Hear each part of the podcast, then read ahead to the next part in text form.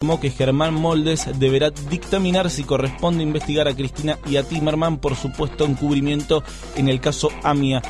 Le agregamos las entrevistas más jugosas. Ibarra, ¿cómo le va? Buenos días. Agustín Gulman lo saluda. Eh, la tragedia fue utilizada políticamente para quedarse con un gobierno. Sumamos una pizca de humor. Yo mañana me pongo un parripollo acá, ¿no? Todos eh, sin ropa. Y lo vendo como que es una cuestión artística. Sí, el juez debe estar muy contento. Mezclamos. Onda Baires, la receta perfecta para arrancar el día informado y entretenido. Lunes a viernes, 8 de la mañana, por Radio Baires.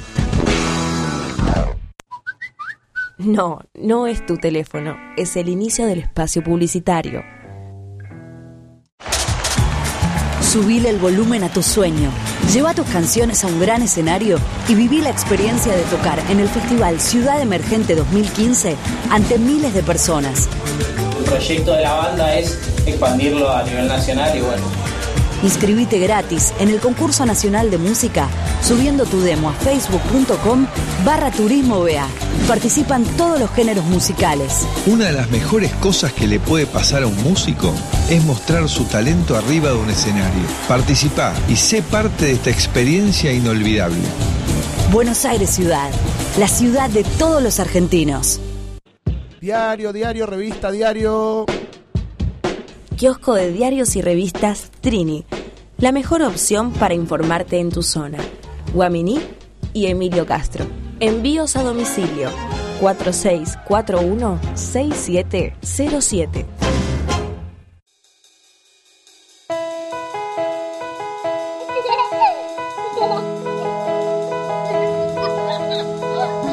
Mimás tanto a los chicos.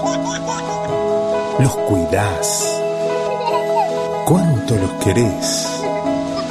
Harías cualquier cosa por ellos. Pero te das cuenta que por llevarlos sueltos en el auto, los podés perder en un instante.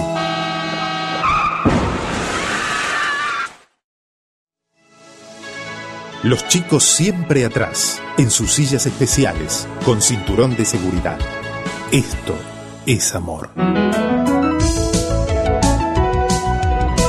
Luchemos por la vida. Fin del espacio publicitario. Seguí escuchando Radio Baires. ¿Están listos? Welcome into this house. Stop all that yakety yak.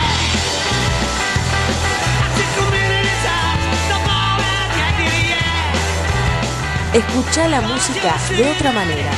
Esto es Cultura Pop. La ciudad que te vio nacer.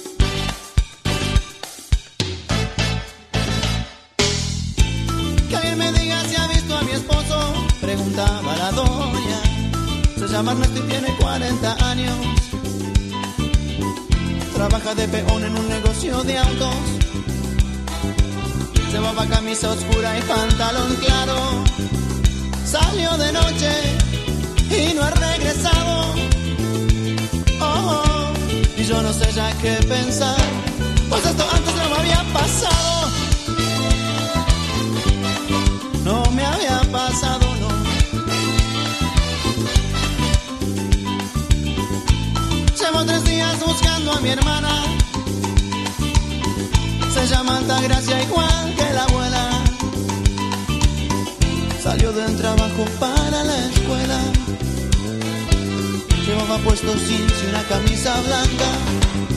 No ha sido el novio, el tipo está en su casa. Oh, no saben de ella en la policía y en el hospital. Y en el hospital. Ay, por favor, que alguien me diga si ha visto a mi hijo. Es estudiante Se llama Agustín y es un buen muchacho. Esta vez es terco cuando opina. Lo han detenido, no sé qué fuerza. Pantalón blanco, camisa rayas. Paso ante ayer. Paso ante ayer.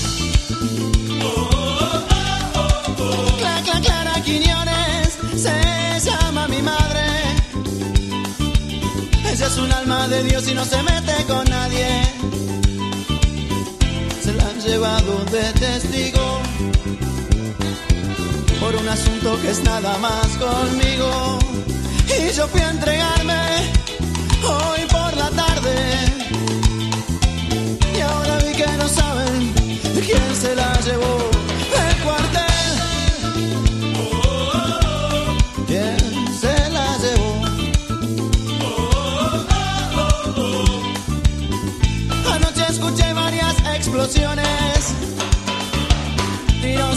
escopeta y de revólver, autos acelerados, frenos, gritos, ecos de botas en las calles, toques de puertas, quejas por dioses,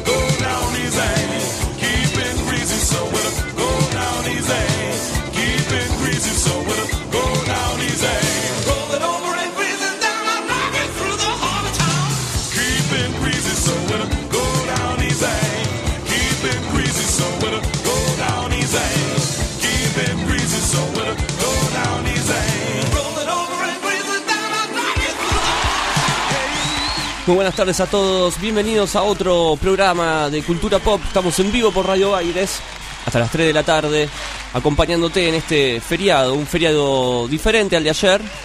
Tienen cosas que ver, pero el de hoy tiene otro grado, digamos, de compromiso social. Presentamos a la mesa eh, Wadis y Maxi. ¿Cómo va? Hola. Bien, ¿cómo están? Bien. Bien. Tranquilos. Los veo tranquilos, tomando mate. Sí. Es un día extraño para mí. Es un día extraño. Sí, es un día especial. Cuéntenos. No, no sé si andar ahora por ahí en detalles. Ya arrancamos bajoneando, ¿no? No, no, bajoneando no, es un día... Ya sabemos los detalles, en realidad es el Día de la Memoria por la Verdad y la Justicia que conmemora a las víctimas del golpe militar del 76. Sí, bueno. Básicamente, ¿no? Creo que es un día más que nada para, para pensar, analizar. Eh, hoy es el día para salir en busca de la verdad, de la memoria. Y bueno, hoy es el día.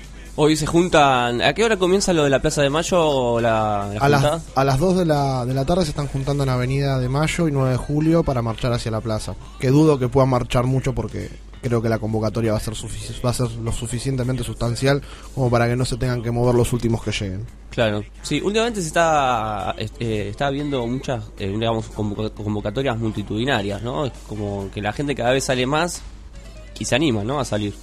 Está bueno. O Sí, sea, sí, sí, es, está es bueno. parte de- de la apren- del aprendizaje que estamos teniendo. Eh, hace 29 años, dijimos. Tren- eh, sí, 39, perdón. 39, bueno, sí, mantuve. Creo que es el aprendizaje, es un aprendizaje necesario y creo que en los últimos 10 años esto se, se fomentó más y se fogoneó más, se, se, se empuja más a los jóvenes a, a que salgan, los jóvenes están mucho más metidos, mucho más comprometidos con, con temas como esto y eso está excelente. Tiene que ver también con las políticas de los derechos humanos que empezaron a implementar en, el último, en los últimos dos gobiernos.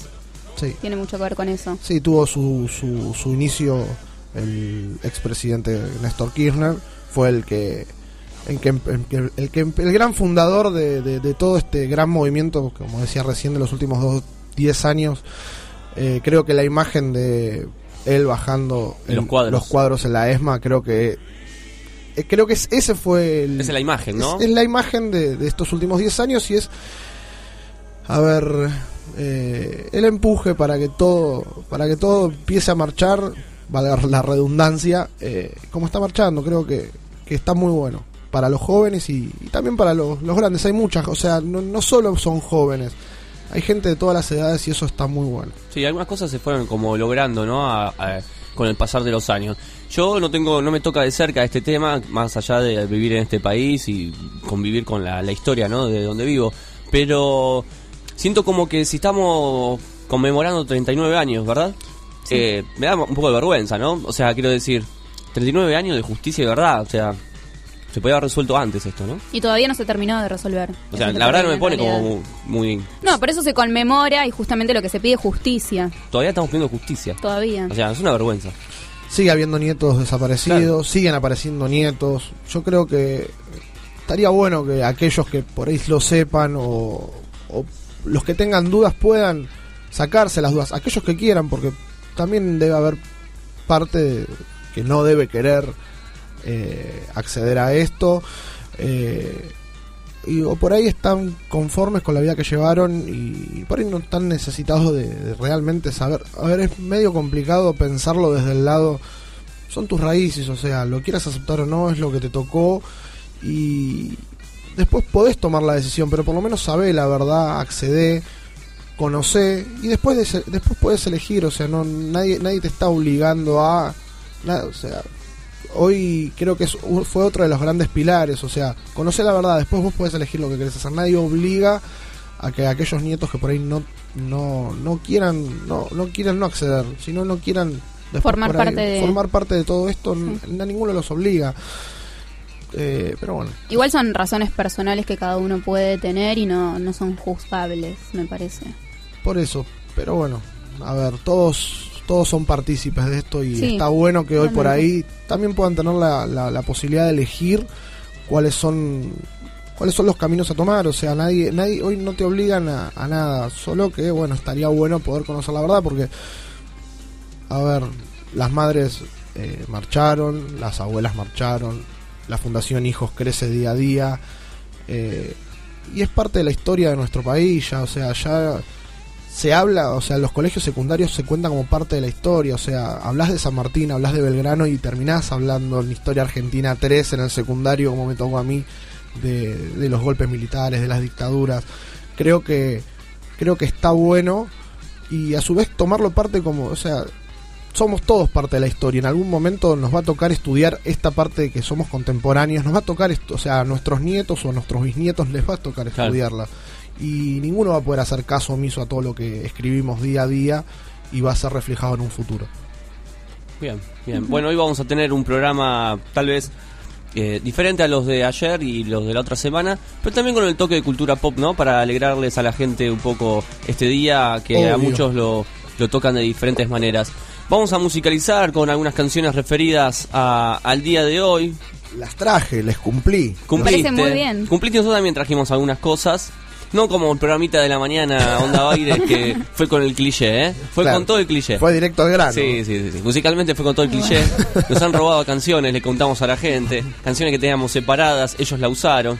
Pero no nos interesa. Ya empieza a haber disturbios entre hay- los dos programas. Siempre Problema, hubo. ¿eh? Siempre hubo. Menos mal que nos separa una hora porque No, si no. estuviésemos Hicieron pegados. un buen programa hoy, Onda No. Baires. La verdad que hizo un buen programa. Los que no pudieron escucharlo, seguramente eh, en minutos van a poder disfrutar de los mejores momentos de Onda Baires eh, en la página de la radio, La nota- en Facebook y todo eso. La nota muy emocionante a, a la madre Cortiñas. Sí. La verdad, Fede Castañet, co-conductor de, de Agustín Gullman en el día de hoy, se emocionó hasta las lágrimas. ¿Al aire? Al aire. Fue muy fuerte. Las declaraciones de la madre, yo estaba sentado al lado, llegué a la última parte de la entrevista, se te ponía la piel de gallina. Bien. Es algo que es, vos decís, cada, o sea, yo varias veces tuve participación, charlas, en el colegio que estudié estuvo, bastante golpeado por este tema.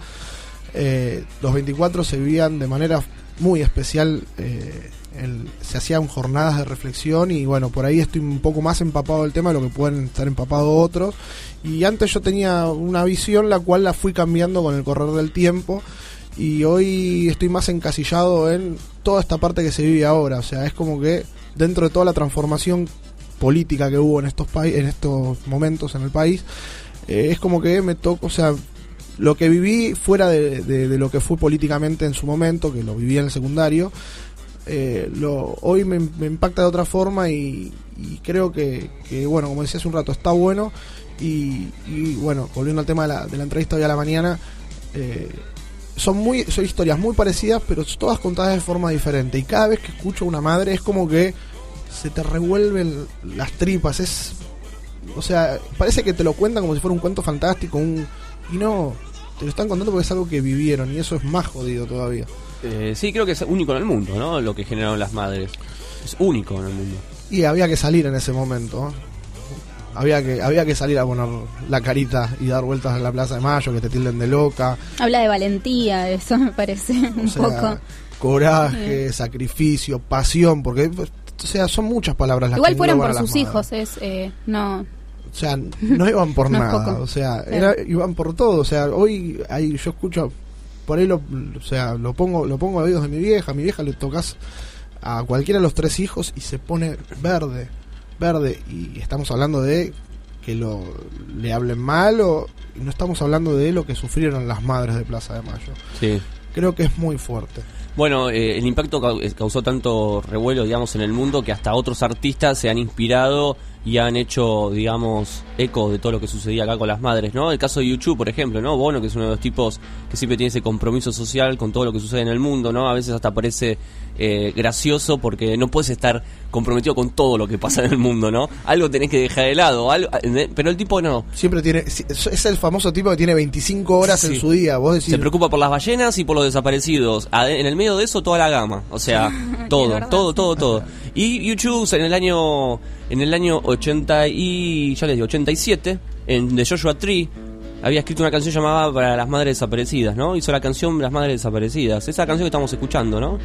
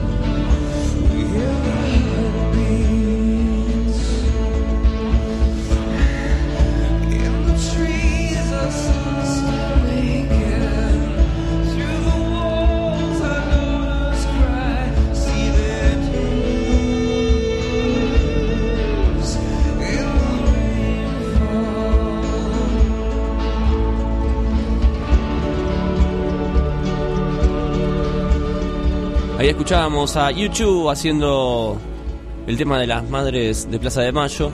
Un que el tema que lo pueden encontrar como último track de- del disco de Joshua Tree, año 87. Hay una anécdota muy interesante sobre este tema porque me acuerdo que los tipos cuando grabaron este disco eh, eh, le dijeron al productor, no nos importa el orden de, los temas. Viste que las bandas por lo general siempre intervienen en el orden de los temas y es muy importante el orden de los temas en los discos. Y Yuchu dijo, no importa el orden de los temas, pero este tema lo pones al final.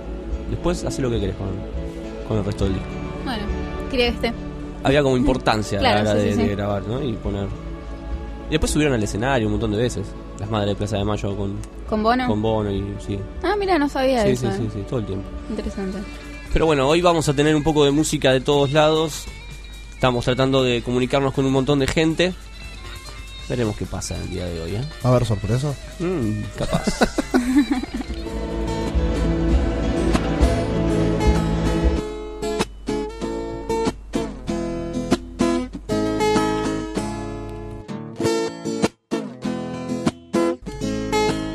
Bueno, acá están sonando las pastillas del abuelo en Enrique IV. Eh, otro homenaje más de todos los que vamos a estar escuchando durante el día de hoy en la radio. Abuelas de pañuelo blanco que lloran, circulando en Plaza Mayo sin nada que perder. Le han pedido ayuda al Señor infinitas horas y su secretaria les dice, el Señor salió a comer. Miles de familias que llegadas las fiestas, ni pan dulce ni esperanza para Navidad. Le han pedido ayuda al Señor y este no contesta. Deje su mensaje que yo lo llamo a la brevedad. No nos mientan más, que ya estamos hartos. Que si Dios existe yo soy Enrique IV. No nos mientan más, que ya estamos hartos. Que si Dios existe yo soy Enrique IV. Tienes que aportar dinero, se enriquece el Vaticano, para vos ni un caramelo. No, no, no, la globalización es mucha, pero despertate hermano, no existen giros al cielo.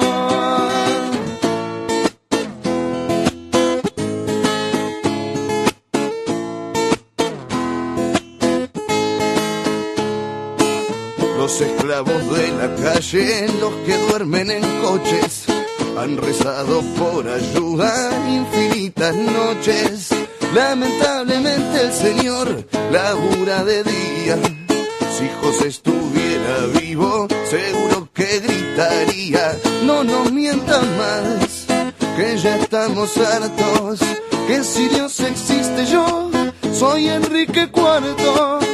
No nos mientan más, que ya estamos hartos. Que si Dios existe yo, soy Enrique IV.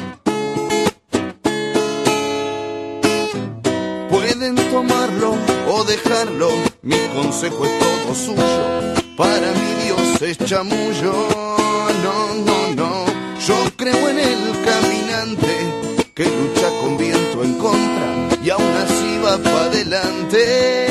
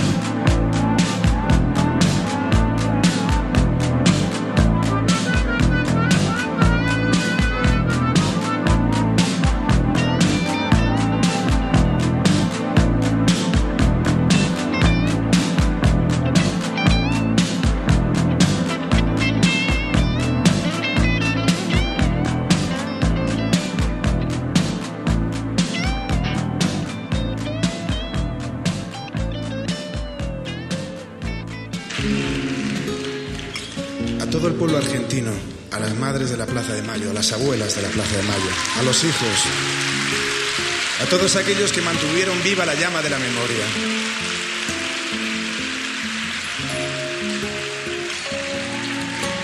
A vosotros os cantamos esta canción. A las madres de la Plaza de Mayo.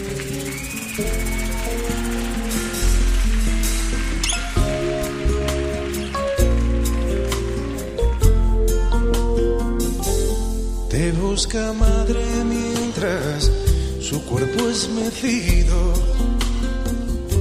por el mar en el que se sumerge dormido. Sueña tu abrazo,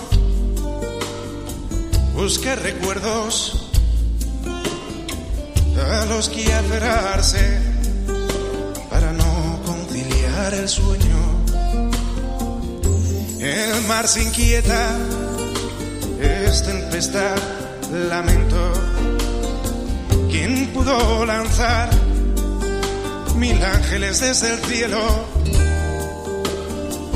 Y oye tus gritos, blancos pañuelos, cubren sus aguas, los trajo el viento manda una ola para que se lleve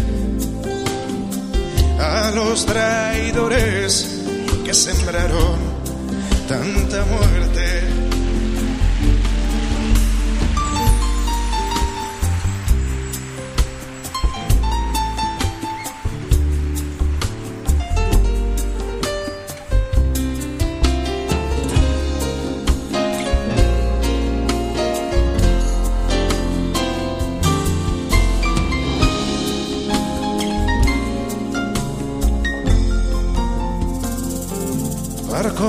Náufragos oyen sus voces, les dicen nunca, nunca, olviden nuestros nombres, dile a las madres que en algún lado donde hace falta seguimos luchando.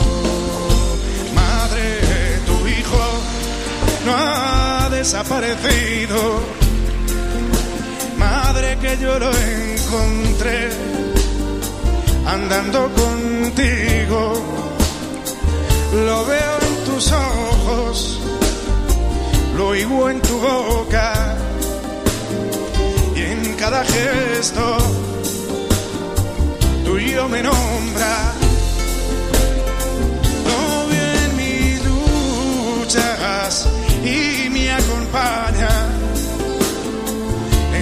Las llamas de cada nueva batalla.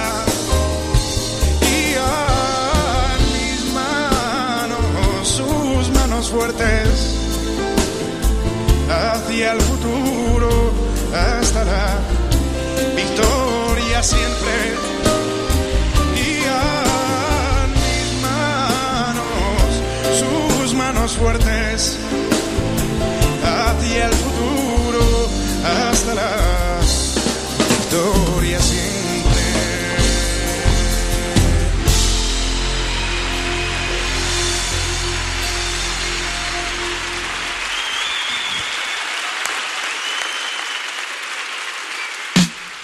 Buenos Aires no descansa, nosotros tampoco. Estas son las noticias del día.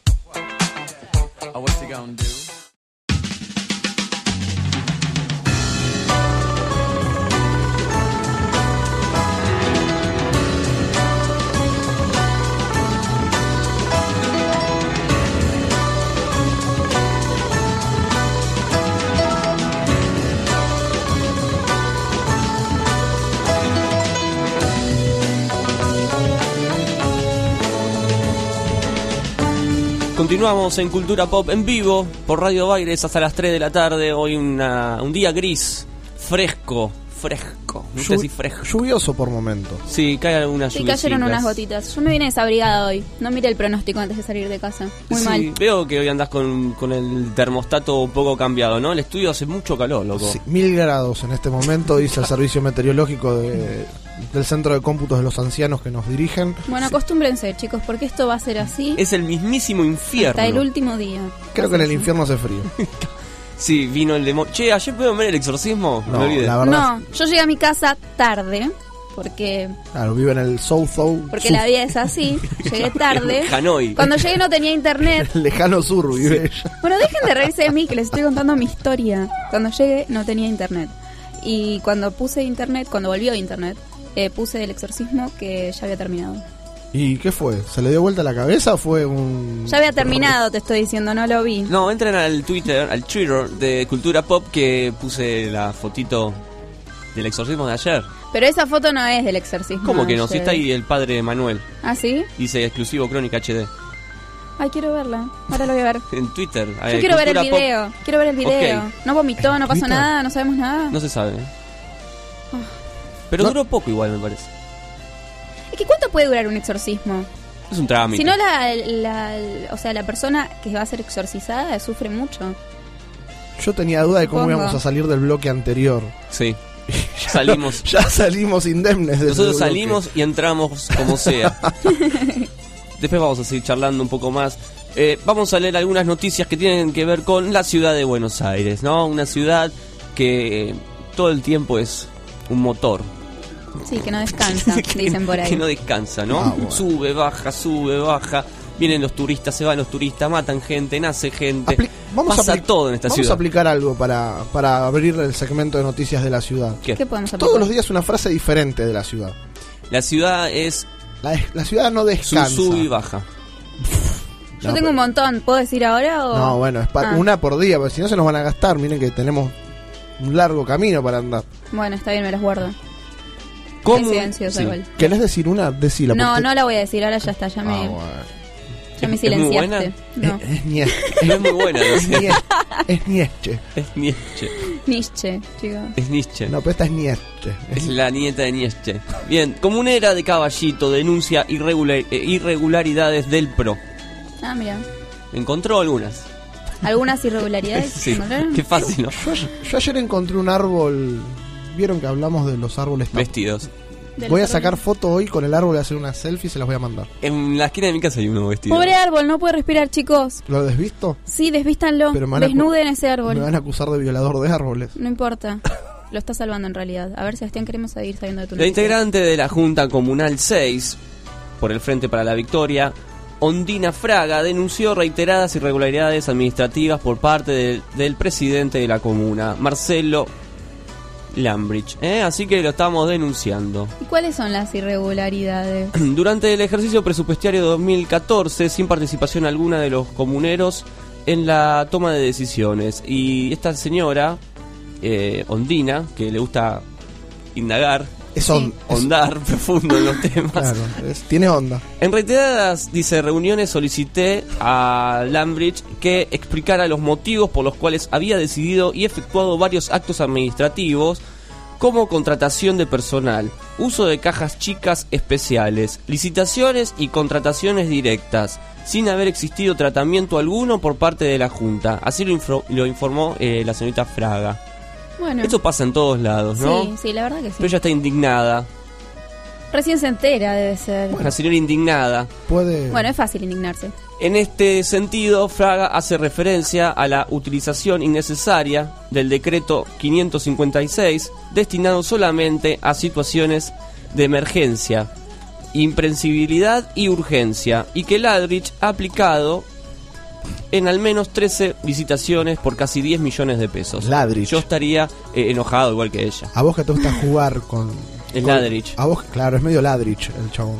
Sí, bueno, la nota se extiende, es muy larga, pero eh, la señora está indignada y esto está pasando en la Comuna 6. Así que si hay alguien escuchando, por favor que se acerque, porque esa señora no puede sola con todo esto. O que nos llame a nosotros y vemos cómo acercarlos. Demasiada indignación para una sola. Sí, no, en serio, que caballito Comuna 6 están todos, parece que saquen ese ladri, problema. porque la verdad, ¿eh? Nos está ladriñando. Sí, sí, sí, sí, mal. Bueno, chicos, ¿les gusta jugar a los juegos de mesa? No. ¿Cómo que no? Eh, Me aburren los juegos de mesa. Si hay algo que me aburro son los juegos. Eso es porque están en la era del internet. La chicos. PlayStation. Me aburre No, la la PlayStation también. Me aburren mí- los juegos. No, a mí me gustan Muere, mucho los juegos. Muere. Bueno, a mí me gustan mucho los juegos y estoy contenta porque los juegos de mesa es un clásico que vuelve a los clubes, a los bares, que esto ya lo conocíamos, pero además está en las casas. Se juntan en casas y eh, juegan a juegos de mesa. ¿Cuál es tu juego de mesa favorito, Guadalupe? TEG. Uf, es verdad. eh. El TEG y el estanciero me encantan, me fascinan. Pero son juegos eternos, o sea, los empezás a jugar tipo 2 de la tarde y terminás a las 6 de la tarde, a menos que te toquen buenas fichas. Sí, sí, sí, pero So- me parece me parece interesante jugar durante tanto tiempo esos juegos, ¿eh? Me, me- me divierte. ¿Por dónde arrancás en el TEG? ¿Qué es lo que primero que vas a buscar? ¿Te basás en la, en la tarjeta del objetivo o vas por todo? No, la tarjeta del objetivo. Hay que cumplir un objetivo y después destruir a los demás. Ah. Muy Listo. importante. Sobre todo bueno, preguntas, sí, les sigo comentando, les sigo comentando. Eh, lo bueno de este lugar, de estos, de estos, eh, de estas nuevas reuniones para jugar, dicen que es una nueva forma de conocer gente y entablar relaciones. Parece que hay algunas personas que se han puesto de novias después de ir a jugar a estos jueguitos de mesa. O sea, vas a jugar al TEG, jugás a destruir al otro y te enamorás. Es que es otra forma de conocer, es otra forma de conocer a una persona. En un boliche con mucho ruido no entendés nada, no escuchas nada. Acá están charlando, se ríen. Es, me parece que- Compartís. Claro, Alaska, se comparte. Alaska, Taca, Kamchatka. Bueno, a cada evento, estas eh, eh, se suele hacer en, en el barrio de Boedo, en Barracas, en Villa Crespo, en, A- en Abasto, en Almagro y La Paternal. Son algunos de los barrios en los que se organizan estas reuniones nocturnas todos los fines de semana con juegos de mesas. Cada evento puede convocar hasta 100 personas. Uno de los, de los grupos eh, se llama La Cantera, que organiza estas reuniones dos veces al mes, viernes o sábado. Reúne hasta 100 personas en el Centro Cultural La Minga, en Boedo, o en la Casona Cultural de Humahuaca, en El Abasto. ¿Qué les parece? Lo, lo bueno es que es la entrada es gratuita. Es a la gorra, en realidad. La gente siempre aporta entre, entre 20 y 40 pesos. Pero Está vas a bien, jugar nada y más con o eso- bar. Vas a jugar y hay, hay también barcito. Ah, bueno, haces Me ahí en parece. consumición, tomás algo, comes algo. Eh, bueno, no sé, no, no, no explica, no explica eso. No, eso no, eso es un bar. Acá es una casa donde o un centro cultural donde se ju- juntan a Ah, te jugar. juntas a, a y jugar. con la plata que ganan de esta, de esta mm, que es a la gorra, con la plata que ganan, se juntan juegos. nuevos juegos. Y muchas veces van diseñadores de juegos y, y lanzan sus nuevos juegos. Los, los, o sea que los conocen, la gente que están ahí los conoce primero que, bueno, el resto que cuando los Yo presentan en jugueterías. yo tengo un par de juegos de mesa en mi casa hechos por diseñadores de juegos de acá de Argentina. Uno se llama Fobal, habla todo de fútbol. Preguntas. Ah, claro. bueno, Bueno, eso es muy antiguo, ¿eh? sí, sí. Es de hombres que tienen canas. Sí, no sé, que no sé si canas, no sé si compartís. Sí, sí, sí, comparto. Igual yo también voy a jugarte conmigo, así que no me voy a hacer el pendejo. Yo no, chicos, me parece que ustedes son muy Y después hay otro que es muy bueno, que se llama El Erudito. Los tengo a los dos. Cuando quieran vamos a jugar a algún centro cultural. Dale, me gustaría ir. Muero de ganas. Y son todos, son todos diseñados por gente de acá. Es muy bueno eso. Bueno, chicos, estos encuentros empiezan a las 10 de la noche y terminan cerca de las 4 de la mañana. ¿Sí? Bien. Puede haber eh, mesas con muchos participantes, ni bien llegan, vos mirás los jueguitos, elegís cuál querés jugar, se arman grupos, empiezan a jugar. Y además tienen ayudantes que te pueden explicar de qué se trata el juego o te pueden dar una ayudita. Eh, siempre está el que busca Está el fraude. está bueno. No, no una ayudita tramposa. Fraude. Una ayudita como para empezar a darte estrategias de juego. Ah. ¿Entendés? Igual le tiro un 10p y, Un 10p. Y, Y un guiño de ojo. Y pin- pinchamos al de al lado. Le Claro. decimos que le tiene una estrategia falsa y ya está. Me imag- me imagino ahí, ¿no? Uno solo debe ser medio aburrido ir a esos lugares solo, ¿no? No, porque conoces gente, va a ser Hola. más un grupito. ¿Me puedo sumar gente acá? que no tiene amigos está buenísimo. Gente que no tiene amigos va y conoce gente jugando. Están jugando ahí a las operaciones. Como cuando eran chiquitos, chicos, conocen gente jugando. Me parece buenísimo. A mí me parece algo que está genial. Voy a ir, de hecho. ¿En No sé cuándo, pero voy a ir. O sea, va a llegar muy tarde a la casa. sí, Bueno. es cierto. Bueno, pero jugar al Carrera de Mente, al Pictionary, al TEC con gente desconocida es Está divertido. bueno, sí, está La bueno. verdad que Sobre sí. todo un sábado a la noche cuando estás solo en tu casa, tus amigos se fueron a otro lado, decís, Mm. va, me voy a jugar con, con gente extraña. Claro. Y ya fue, y te vas. Listo. Jugar al Twister. ¿Se acuerdan cuál es el Twister, El de chicos? los colores en de el los colores. Ese para conocer, para conocer alguna Sí. noviecita, noviecito está bueno. Bueno, Disculpe Eso. que la apoye, ¿no? Y- claro. Pero lo, lo dice el Twister, ¿eh? Lo, lo- Me dijo mano derecha, círculo rojo. dijo mano derecha, pecho derecho. No, eso no Tengo que tocar, le dice. No, Bueno. no dice el Twister. Bueno, el Teatro Colón presentó su programación para el 2015, que va a estar incorporando entre sus novedades más destacadas reconocidos festivales culturales de la ciudad de Buenos Aires. Entre ellos van a participar el Festival de Buenos Aires, FIBA, la Bienal Arte Joven de Buenos Aires, la Bienal, obviamente, eh, y el Buenos Aires Festival de Cine Independiente, Lava Fisi. Bien. La nueva grilla se dio a conocer en un acto que contó con la presencia del jefe de gabinete porteño, Horacio Rodríguez Larreta, y el director, y el director general y artístico del Teatro Colón, Darío Lopérfido, que cumplió un mes en su nuevo cargo. Bueno, eh, una de las declaraciones de Horacio Rodríguez Larreta fue que es un orgullo que el Teatro Colón abra sus puertas a diversas actividades culturales tan importantes para la ciudad. El arte debe ser inclusivo para poder darle oportunidades a los jóvenes y así ayudarnos a aprender, crecer y desarrollar su talento.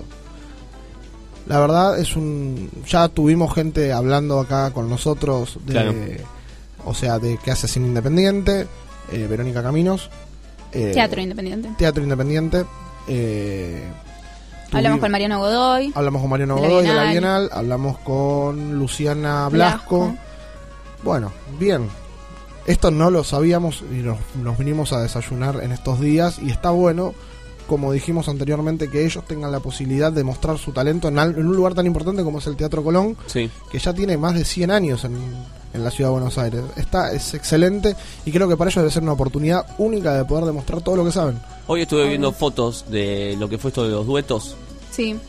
Hoy vi Que tanto te fotos. gustaba jugar con los nombres. Sí, bueno, hoy vi fotos en el Facebook de Fabiana Cantilo, estaba ahí con David Lebón. Sí. Muy linda se fue Fabi, ¿eh? Un vestido negro, de largo. Qué lindo. No se, no se la ve casi nunca así. Bueno, están. Todos, estaban todos de negro de largo las chicas. Porque es de noche, ¿no? Entonces, Se a viste ver, así. se- y no, chicos, se pusieron de acuerdo. Muy lindo, la verdad. Hay fotos, el teatro Colón estaba muy bello, mucha gente. Le van a dar, le van a dar cierta participación a- al Teatro Colón en próximos eventos, tengo entendido. Les puedo tirar un par si quieren. Bueno, sí, quiero saber. Bueno, en el mar, eh, bueno, en este marco, el sábado 28 de marzo se va a estar presentando el concierto gratuito del coro estable del Teatro Colón en Plaza Vaticano, mientras que el miércoles primero de abril en el anfiteatro del Parque Centenario, la Orquesta Filarmónica de Buenos Aires y el coro estable del Colón estarán interpretando la novena Sinfonía de Beethoven. Qué lindo. Muy lindo. Eh, está muy bueno que el gobierno de la Ciudad de Buenos Aires esté abriendo abriendo un poco más las cabezas de, de los jóvenes, esté eh, El tema es que vayan, ¿no? Porque uno hace siempre estas propuestas y después la gente no se anota. Mm, Hay que incentivar a la gente que a que vaya, a los, a los jóvenes sobre todo, ¿no? pero Está ver, bueno que den la posibilidad de ir a conocer el Teatro Colón. O sea, con todas estas cosas, ir a conocerlo eh, en actividad. El Teatro Colón es uno de los mejores teatros de América. Entonces, está, la verdad es que teniendo la posibilidad, eh, esa tendría que ser aprovechable. Bueno, esta idea, o sea, se, ¿cuál es la idea de sacar a los grandes talentos que están dentro del Colón? Bueno, la idea es eh, llevar a cabo el Colón al aire libre. Por eso van al anfiteatro del Parque Centenario. Por eso, bueno, abren este tipo de juego para todos los que están involucrados dentro de, estas, de estas actividades que estuvimos mencionando. Otra cosita de la Bienal. Eh, va, a estar, va a tener su lugar en la grilla a través del programa, o sea, en la grilla del Teatro Colón, Claro. a través del programa de pasantías convocatoria para jóvenes creadores que, desem- que se desempeñarán como asistentes de los directores de escena, musical y vestuario y de iluminación durante el momento de la producción de las óperas programadas del Teatro Colón. Eso es excelente. Sí. Que era lo que hablamos el otro día, que preguntamos, le preguntamos a, a Mariano Godoy si al gobierno de la ciudad les daba algún tipo de pasantías, les daba la posibilidad de explotar su talento dentro de algún tipo de agenda cultural y él todavía no, no, no había sido incluido. Si bien lo llevaron por diferentes lugares, no es algo tan exponencial como, como esto que, que van a vivir estos jóvenes. La verdad está, está bueno, hay que tenerlo en cuenta y, y bien por ellos, o sea, que sigan, que sigan desarrollando este talento oculto, no tan oculto, que, Ah, que nos sea- está mostrando todos los fines de semana. Pondrán un monumento a Ana Frank en Puerto Madero. En realidad no es un monumento, sino. O la nota dice así, muchachos. eh, Sí. No me miren, me miran con cara rara como diciendo. Yo no, yo no me hice cargo del monumento, eh, lo va a hacer otro, ¿eh? No, no. Yo no lo voy a hacer al monumento. No, no, no. ¿Qué van a hacer? Van, van a emplazar al monumento de Ana Frank, eh, que está ubicado ahí en Puerto Madero. Eh, esto está ubicado, ya les digo, eh, en Plaza Reina de Holanda. Claro, Bien. es la plaza que le hicieron a, a, a Máximo A. Máxima. Esto es en Pierina De Alisi. de Alisi y Carola Lorenzini, en la calle, esa intersección, con motivo ¿no? Eh, de 85 aniversario de su natalicio, la Para- querida Ana Frank. Para que la gente se ubique bien si lo quiere eh, si lo quiere ir a visitar, está cruzando el puente de la mujer, o sea, Sí. yendo de acá de lo que es Mataderos, Liniers, para Sí. el lado del centro, se cruza el puente de la mujer, a mano izquierda está el monumento a, a la reina de Holanda y dentro de este emplazamiento que van a hacer ahora va a estar ubicado el de Ana Frank, que ya está el monumento de Ana Frank, lo único que ahora lo van a estar emplazo- lo van, Emplazar. lo van a estar emplazando. Bueno, bien. Eh, dice que en el acto eh, va a estar María Rachid del FPV y también Aníbal Ibarra. Ah. Ojo al piojo, ¿eh? Polémico Aníbal Ibarra cada vez que aparece. No sé si Cuidado. polémico. Me gusta decir que. Me gusta decir Ah, que- la palabra polémico Para es, mí es como, es como excitante la palabra sí, sí, polémico. como el ¿no? personaje de la galera, el de Liniers. Es el, ese que aparece y, y desaparece y dice tum, tum, tum, tum, tum, y, este, y Aníbal Ibarra, bien. Eh, así que bueno, el momento de, de- me llegó una noticia de último momento justo que estaba leyendo esta. A ver, ¿cuál? Me, me sonó el Viper. El Viper. Sí, dos actos en Plaza de Mayo por el Día de la Memoria. ¿Cuál es? Va a haber dos. Acá en la foto está Estela de Carlotto. Estela de Carlotto y su nieto. Hoy se cumplen 39 años del último golpe militar que dio inicio a la dictadura más sangrienta de la historia argentina durante la presidencia de Néstor Kirchner. Se declaró el 24 de marzo como feriado nacional inamovible para conmemorar el Día Nacional de la Memoria. También por la verdad y justicia y rendir homenaje a los miles de detenidos y desaparecidos. Como viene ocurriendo en los últimos años, la Plaza de Mayo estará dividida y habrá dos actos centrales para esta ocasión. Uno fue convocado por organizaciones políticas y de derechos humanos cercanas al gobierno y otro por agrupaciones de izquierda, que son críticas de la política de derechos humanos del kirchnerismo. Sí, sí, hace unos 2, 3 años se está haciendo de esta forma. No es la primera vez, el año pasado también sucedió. La verdad, se respetan las dos, o sea, está muy bueno que... Democracia, ¿no? O sea, se respetan las dos visiones, se respetan, y la verdad, respetan el lugar que cada uno tiene. O sea, por lo general siempre primero va a la izquierda, o sea, está yendo la parte de la izquierda y después finaliza el, o sea, de los dos actos termina finalizando eh, el acto típico de- del Día de la Memoria. A las 14 y bajo la consigna Defendemos las victorias y vamos por más democracia, será el turno de las organizaciones que adhieren al kirchnerismo, como Abuelas de Plaza de Mayo, Hijos y el conglomerado de Unidos y Organizados, entre otras, las que se congregarán en Avenida de Mayo y 9 de Julio para luego dirigirse hacia la histórica plaza. Bueno, un, otro detalle, va a estar hoy Estela de Carlotto marchando con, con madres y bueno, con las, las abuelas de Plaza de Mayo y no va a estar acompañada por su nieto recientemente aparecido Guido, que él va, Exacto. va a estar o sea, él va a estar marchando, pero donde él lo hizo, o sea, va- como primera vez lo va a hacer en la tierra donde vivió todos estos años. Va a estar en Olavarría, eh, en el acto que se hace en la ciudad, en esta eh, en este lugar Sí. de la provincia de Buenos Aires. Bueno, eh, Estela Carlotto dijo que no va a estar, como decís vos, Maxi, eh, su nieto presente, porque va a estar en Olavarría, ¿no? Del lugar donde es. Va a estar haciendo un concierto con los músicos Longico y Palo Pandolfo. Ah, mira que ¿eh? bueno. Bueno, el, el nieto de, de Estela hizo una canción llamada 24 de marzo. Claro, va a estar con León Una Gieco pieza también. musical. ¿eh? Va a estar con León Gieco, dijiste, ¿no? León Gieco y Palo Pandolfo. Muy bien. Ahí está. Bueno, la otra empieza 15.30, ¿no? 3, de, 3 y media de la tarde. Está bien. El otro acto. Bueno, siguiendo con esto del 24 de marzo, eh, hay un represor que violó al menos tres veces su arresto domiciliario, chicos. Es el, su nombre es Jorge Jerónimo Capitán, el coronel retirado. Está procesado por crímenes de lesa humanidad desde diciembre del 2012. Pero nada le impide caminar por las calles de Barrio Norte, supuestamente es por un problema de salud. En realidad él estaba autorizado a dar vueltas a la manzana y con un acompañante eh, de un, acompañante de las fuerzas, ¿no? Como para eh, para ver que no se vaya por otros lados. Eh, lo que él hizo fue seguir camino y más o menos ocho cuadras fueron las que violó eh, de su arresto domiciliario en ya casi cuatro oportunidades. Lo encontraron por las cámaras de, del barrio, eh, le sacaron fotos y, y bueno, se hizo, se hizo público.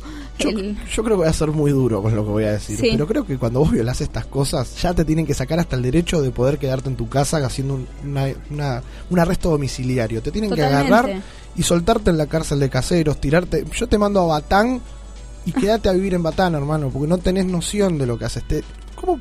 No, lo, yo no, no tendrían que salir ni siquiera a dar la vuelta a la Para mí no manzana. tendrían que tener la posibilidad de tener prisión domiciliaria. O sea, no, a ver, pongamos que sí, pero ni, no salgas de tu casa, quédate encerradito en tu casita, no te muevas más. Aparte hay que tener cara para salir a dar la vuelta a la manzana. Supuestamente es por un problema de salud, que vaya a dar vueltas en el living de su casa. Claro, que camina alrededor de la mesita de luz, o sea, hay cosas que son heavy y las están Sí. viviendo de forma diferente. Después pasan los scratches y los que son violentos son los que van a escrachar, pero se olvidan de la historia oculta que tiene el personaje siniestro este. Bueno, lo que, lo que dice Rodolfo Jansón, que es el abogado querellante en juicios de lesa humanidad, dijo que está mal que el, eh, que el juez ponga bajo control a la Policía Federal, claro que es con quien él tendría que ir a dar esta vuelta a manzana, para el cumplimiento de la prisión domiciliaria, porque el control tendría que ejercerlo el servicio penitenciario, o sea que el problema es un mal manejo de los jueces, donde así el represor gana la posibilidad de violar el arresto. Bueno, entonces que no salga más hasta que se pongan de acuerdo estas dos fuerzas. Y no sí. sé, hay muchas alternativas como para decir salir. O sea, sabemos que no se va a escapar porque no creo que tenga chances. Pero, a ver, cumplamos con algo. O sea, ya le están dando muchos beneficios como para encima que le dan uno más, que se, hablando mal y pronto, que se cague en el beneficio que le están dando. Me parece que son cosas serias y son cosas que todavía están en el tintero y que habría que analizar un poquito más. Para mí, ni la prisión domiciliaria se merece. Bueno, el, el capitán, que es eh, el coronel, el coronel Jorge Jerónimo Capitán, le, le decían el capitán, eh, para la justicia, eh, Capitán realizó un aporte esencial para el funcionamiento del centro clandestino de detención La Escuelita durante 1975, cuando el gobierno de Isabelita Martínez de Perón autorizó el operativo de la independencia en Tucumán. Al militar retirado se le adjudicaron homicidios triplemente agravados, torturas y vejaciones y participación en secuestros durante el terrorismo de Estado. Él eh, siempre rechazó los cargos como hicieron todos, obviamente. Sí. Y, Sí, bueno, es y ahí está rechazando los cargos dando vueltas por es Barrio Norte. Es muy fácil rechazar cargos, pero Sí. sería bueno que alguno tenga cojones, ya que tuvieron huevos para hacerlo en su momento, que ahora tengan los cojones necesarios para decir, sí, la verdad lo hice, me van con las que se vengan. No, están presos en su casa, pueden ver la tele, comer, hacer lo que quieran. Yo creo que lo terrible es que ellos siguen estando muy de acuerdo con su proyecto y por eso no, no se hacen cargo. La bueno, verdad, decirle coronel a un personaje como este me parece que a los que por ahí no, no actuaron de forma el similar, cargo, ¿no? Más allá que sea un cargo, habría que quitárselo los cargos. A ver, Es el ex coronel, ¿no? Pero eh, así lo, lo recordamos. no, no tengo más nada para decir. No, La verdad que después de esta noticia no hay que decir más nada. no más preguntas, señor. Vergüenza, como siempre, da esa gente, ¿no? Entérate de más noticias de la ciudad de Buenos Aires en culturapop.com.ar.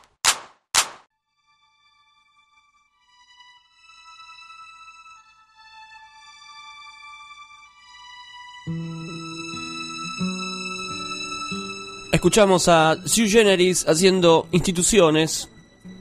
Hoy, 24 de marzo. Programa especial Cultura Pop.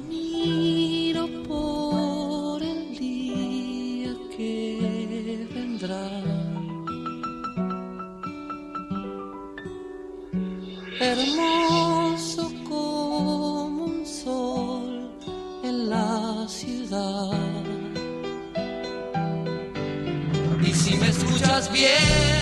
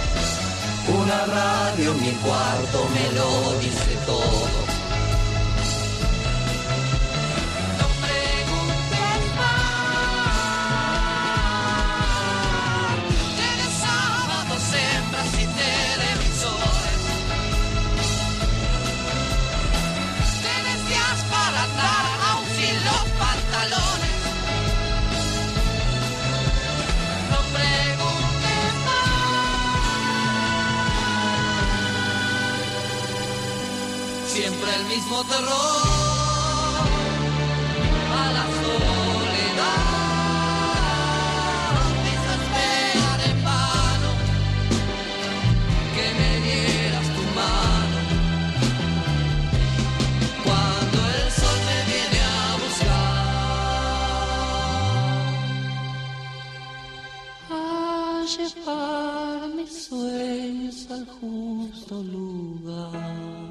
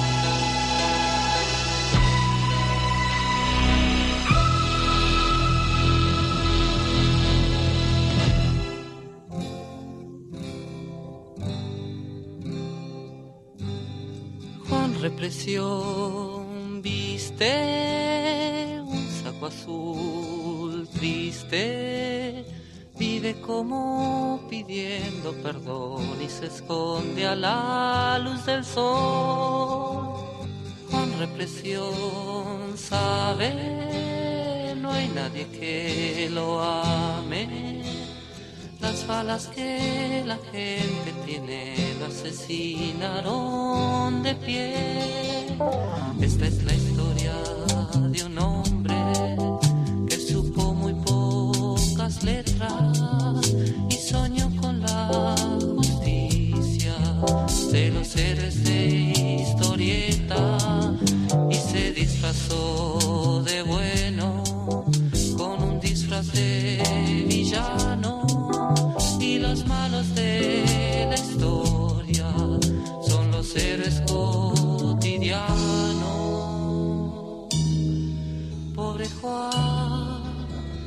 el odio te hace muy mal y esperas a tu muerte justo una madrugada en manos de la misma sociedad.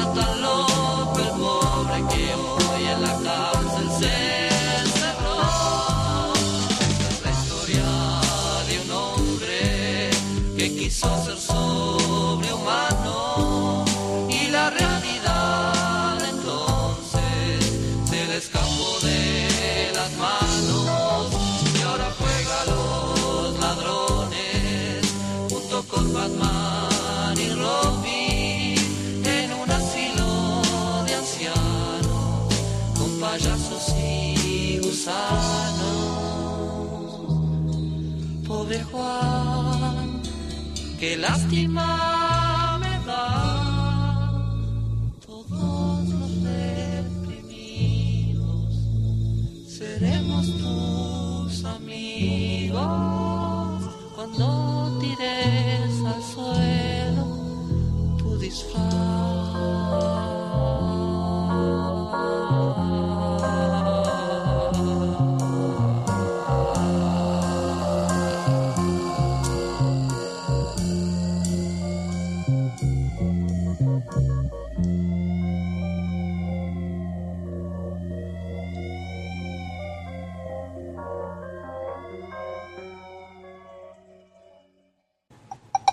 No, no es tu teléfono, es el inicio del espacio publicitario. Si hay alerta meteorológico, entérate primero. Hacete fan en Facebook de Jugar Limpio con Buenos Aires y seguinos en Twitter. Jugar Limpio con Buenos Aires, un espacio con mucha información. Opiná, proponé, participá y jugá limpio con Buenos Aires, Gobierno de la Ciudad. Han R. Soluciones integrales, construcciones, reformas, electricidad, informática. Teléfono 116-563-4116. Mail roberto varela gaubeca arroba hotmail.com. Ay, de la vidriera no. ¿Me traes una del depósito? Claro, en el fondo, sí. Disculpame, ¿no me bajas un poquito el volumen? Sí, te llamo de la habitación 302. Mira, las almohadas son durísimas. ¿Me las podrán cambiar? Decirle al cocinero que la pasta estaba poquito salada.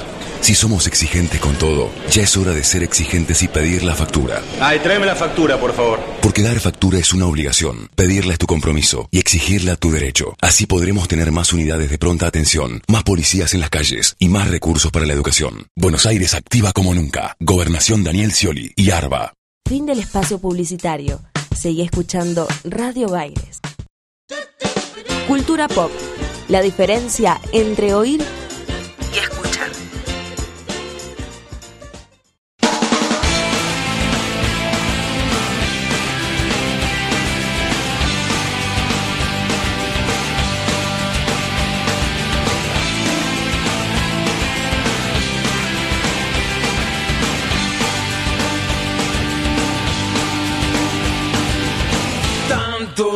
Años y el tiempo no borró el instante.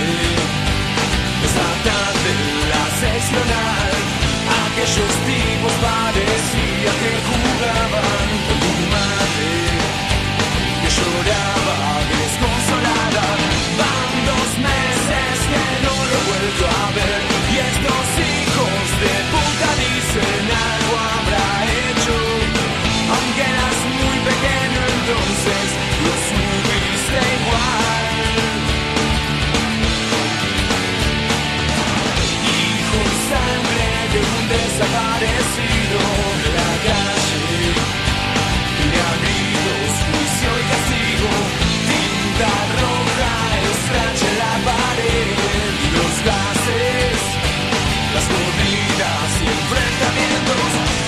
Escucha,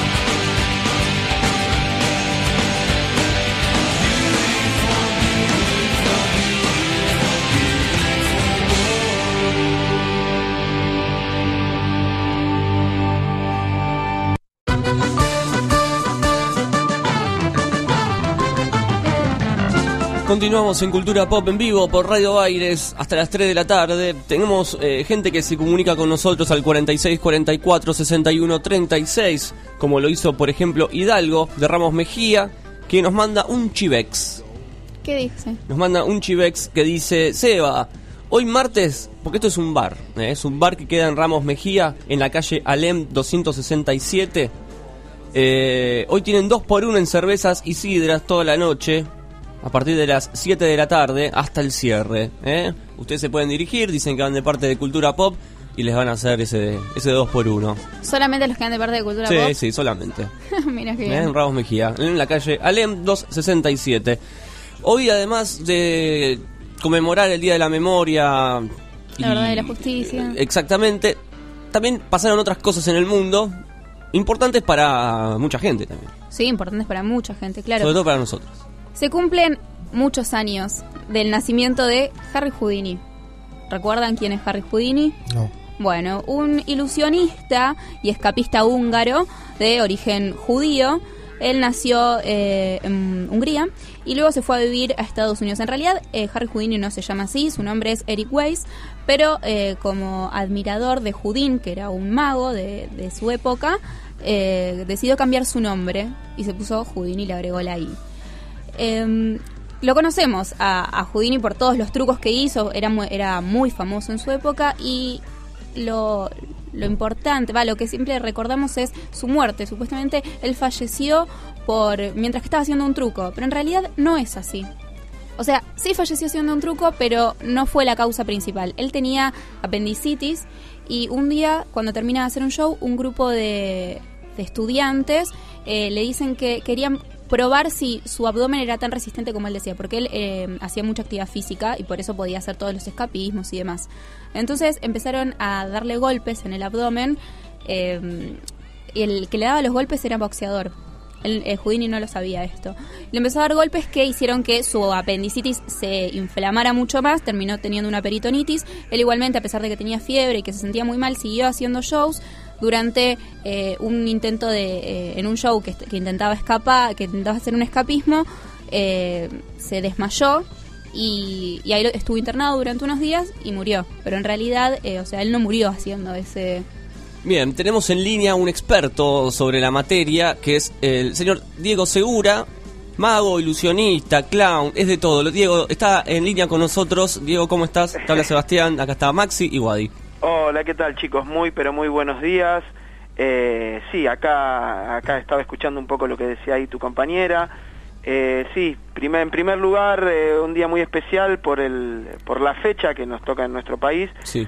Eh, pero bueno, hablar un poquito de lo que me, para lo que me convocaron a hablar, que es esta historia de Houdini, como bien decía ahí tu compañera eh, Guadalupe. Guadalupe, ¿cómo te va? Eh, sí, varias de las cosas que ella, que ella hablaba acerca de la historia de este escapista, mago, ilusionista, actor, eh, es cierta, es verdad que muere, muere en situaciones confusas donde un grupo de jóvenes le lo reta, digamos, le propone un desafío que era golpearlo. Dentro de ellos había un, un muchacho llamado William Lance, que era una prometedora estrella del boxeo universitario de Estados Unidos, le aplica un golpe con el cual él, va internado, tenía un, un cuadro de apendicitis, eh, está internado un tiempo, luego sale, realiza una función y durante la función él se desmaya en un acto de hipnotismo. La gente no sabía si eso era parte de la función o no. Eh, luego él es internado y a los pocos días eh, nomás fallece. Eh, es una historia muy interesante la de este hombre, con muchos matices y muchas cosas que, que le sucedieron a lo largo de su vida, como decía, de origen judío, hijo de rabinos. Ah. Eh, Eric Weiss era su nombre, era húngaro de origen judío, hijo de, rubi- de rabinos que, eh, que viajan porque al padre lo llaman de una congregación en Estados Unidos y él a los cuatro años ya se instala en el país y como bien dijo Guadalupe, eh, adquiere su nombre en honor a Robert Houdin, que es un mago francés considerado el padre de la magia moderna, eh, y no solo a él, sino a otro mago que se llamaba Harry Kellar, que era un mago norteamericano que él conoce cuando llega a ese país y empieza a estudiar magia a los nueve años, entonces a partir de ahí sale el nombre de, de Harry Houdin, que en realidad él comienza sus primeros trabajos como Harry el Magnífico y con otros nombres, y no, no especial, específicamente en la magia. Él comienza trabajando como contorsionista de circo, luego lo hace como trapecista, y bueno, finalmente elige la magia como disciplina, comenzando como mago cómico, nada que ver con lo que hizo al final, pasó por todas las disciplinas de la magia, Ah, por la cartomagia, la manipulación, eh, las grandes ilusiones, y finalmente, bueno, se consagra él como escapista y, y, bueno, y gran actor, él, él- él particularmente decía que el mago era un actor que interpretaba el papel de mago, y realmente modifica el concepto de la magia en cuanto al show, al espectáculo, al, al- al negocio de la magia, instalándolo en la calle y en grandes teatros, ¿no? Ah, mira, por eso es tan importante Houdini para los magos, porque es como el, el, digamos, el Beatles para los músicos, más o menos. sí, e- es uno, digo, ta- también su, su particular historia y su, su forma popular a través de la pantalla de cine, el hecho de haber sido un mago americano en esa época donde, donde el brillo de la televisión y de los grandes espectáculos y de la ideología de espectáculo americana eh, estaba en auge, hacen que él sea un destacado dentro de la magia. Si bien es un gran mago y uno de los grandes destacados, en realidad el mago profesional y estudioso de la magia lo toma como eso, como un gran mago, pero no es el gran mago, eh, sino que es uno más de, de- de una élite de los magos que hicieron desarrollar el, las técnicas, el oficio y la profesión a lo largo de los años eh, posteriores y la, y, la, y la mutación de lo que era esa magia a lo que es la magia moderna o lo que fue la magia moderna eh, que transformó Robert Houdin, que fue, digamos, el antecesor, el- Claro. el, el maestro de, de Houdini. Claro, y de Robert Houdin no se, no se habla tanto por ahí, ¿no? Es como que él es como más marketinero. Y porque es francés. Claro. no. claro, generalmente, generalmente todos sabemos lo que hace la industria americana con cualquier espectáculo de entretenimiento. Claro. Eh, la industria americana pone, pone en, el, en el tapete su, su propia forma de ver, de ver el negocio y dentro de esa forma está la, el- el- la, la cosa espectacular que le dio Houdini. Eh, que bueno, que dentro de todo lo bueno, de todo lo que, lo que él hacía, de su gran entrenamiento, él fue el que sí comenzó con el gran entrenamiento físico, se dice que entrenaba, que entrenaba metiéndose en piletas con barras de hielo para, para soportar eh, lo que él luego haría en el escenario, sí, sí modifica esa, esa parte de la magia con un gran entrenamiento ciclístico, un gran entrenamiento físico, ¿no? Sobre todo. Eh, y un gran eh, investigador de cosas eh, de cosas extremas. Él fue el primer hombre en 1910 en volar los suelos australianos. Él era un, un aficionado de la aviación y en 1910 propone, luego de un par de, de intentos fallidos, volar, volar sobre Australia y lo, y lo logra. O sea, era mucho más allá de, de- de un mago. Claro, sí, sí, un tipo re completo. ¿A vos te Oh. influenció Houdini en algunas cosas de las que haces? O... ¿Cómo? ¿A vos te influenció, Diego, o en Eh, las cosas que...? Ah, eh, sí, ah, como, como cualquier cosa que uno haya visto o haya leído acerca de los grandes magos de la historia. Eh, por un lado, admiro un montón de, de- de- de su trabajo, sobre todo eh, en cuanto a cómo, cómo él expresa su arte, cómo él lo muestra. Eh, como también hay un montón de críticas, él era un gran, un gran celoso de sus, de sus creaciones, ¿viste? De, de, eh, era un denunciante cuando veía que alguien utilizaba algún invento suyo.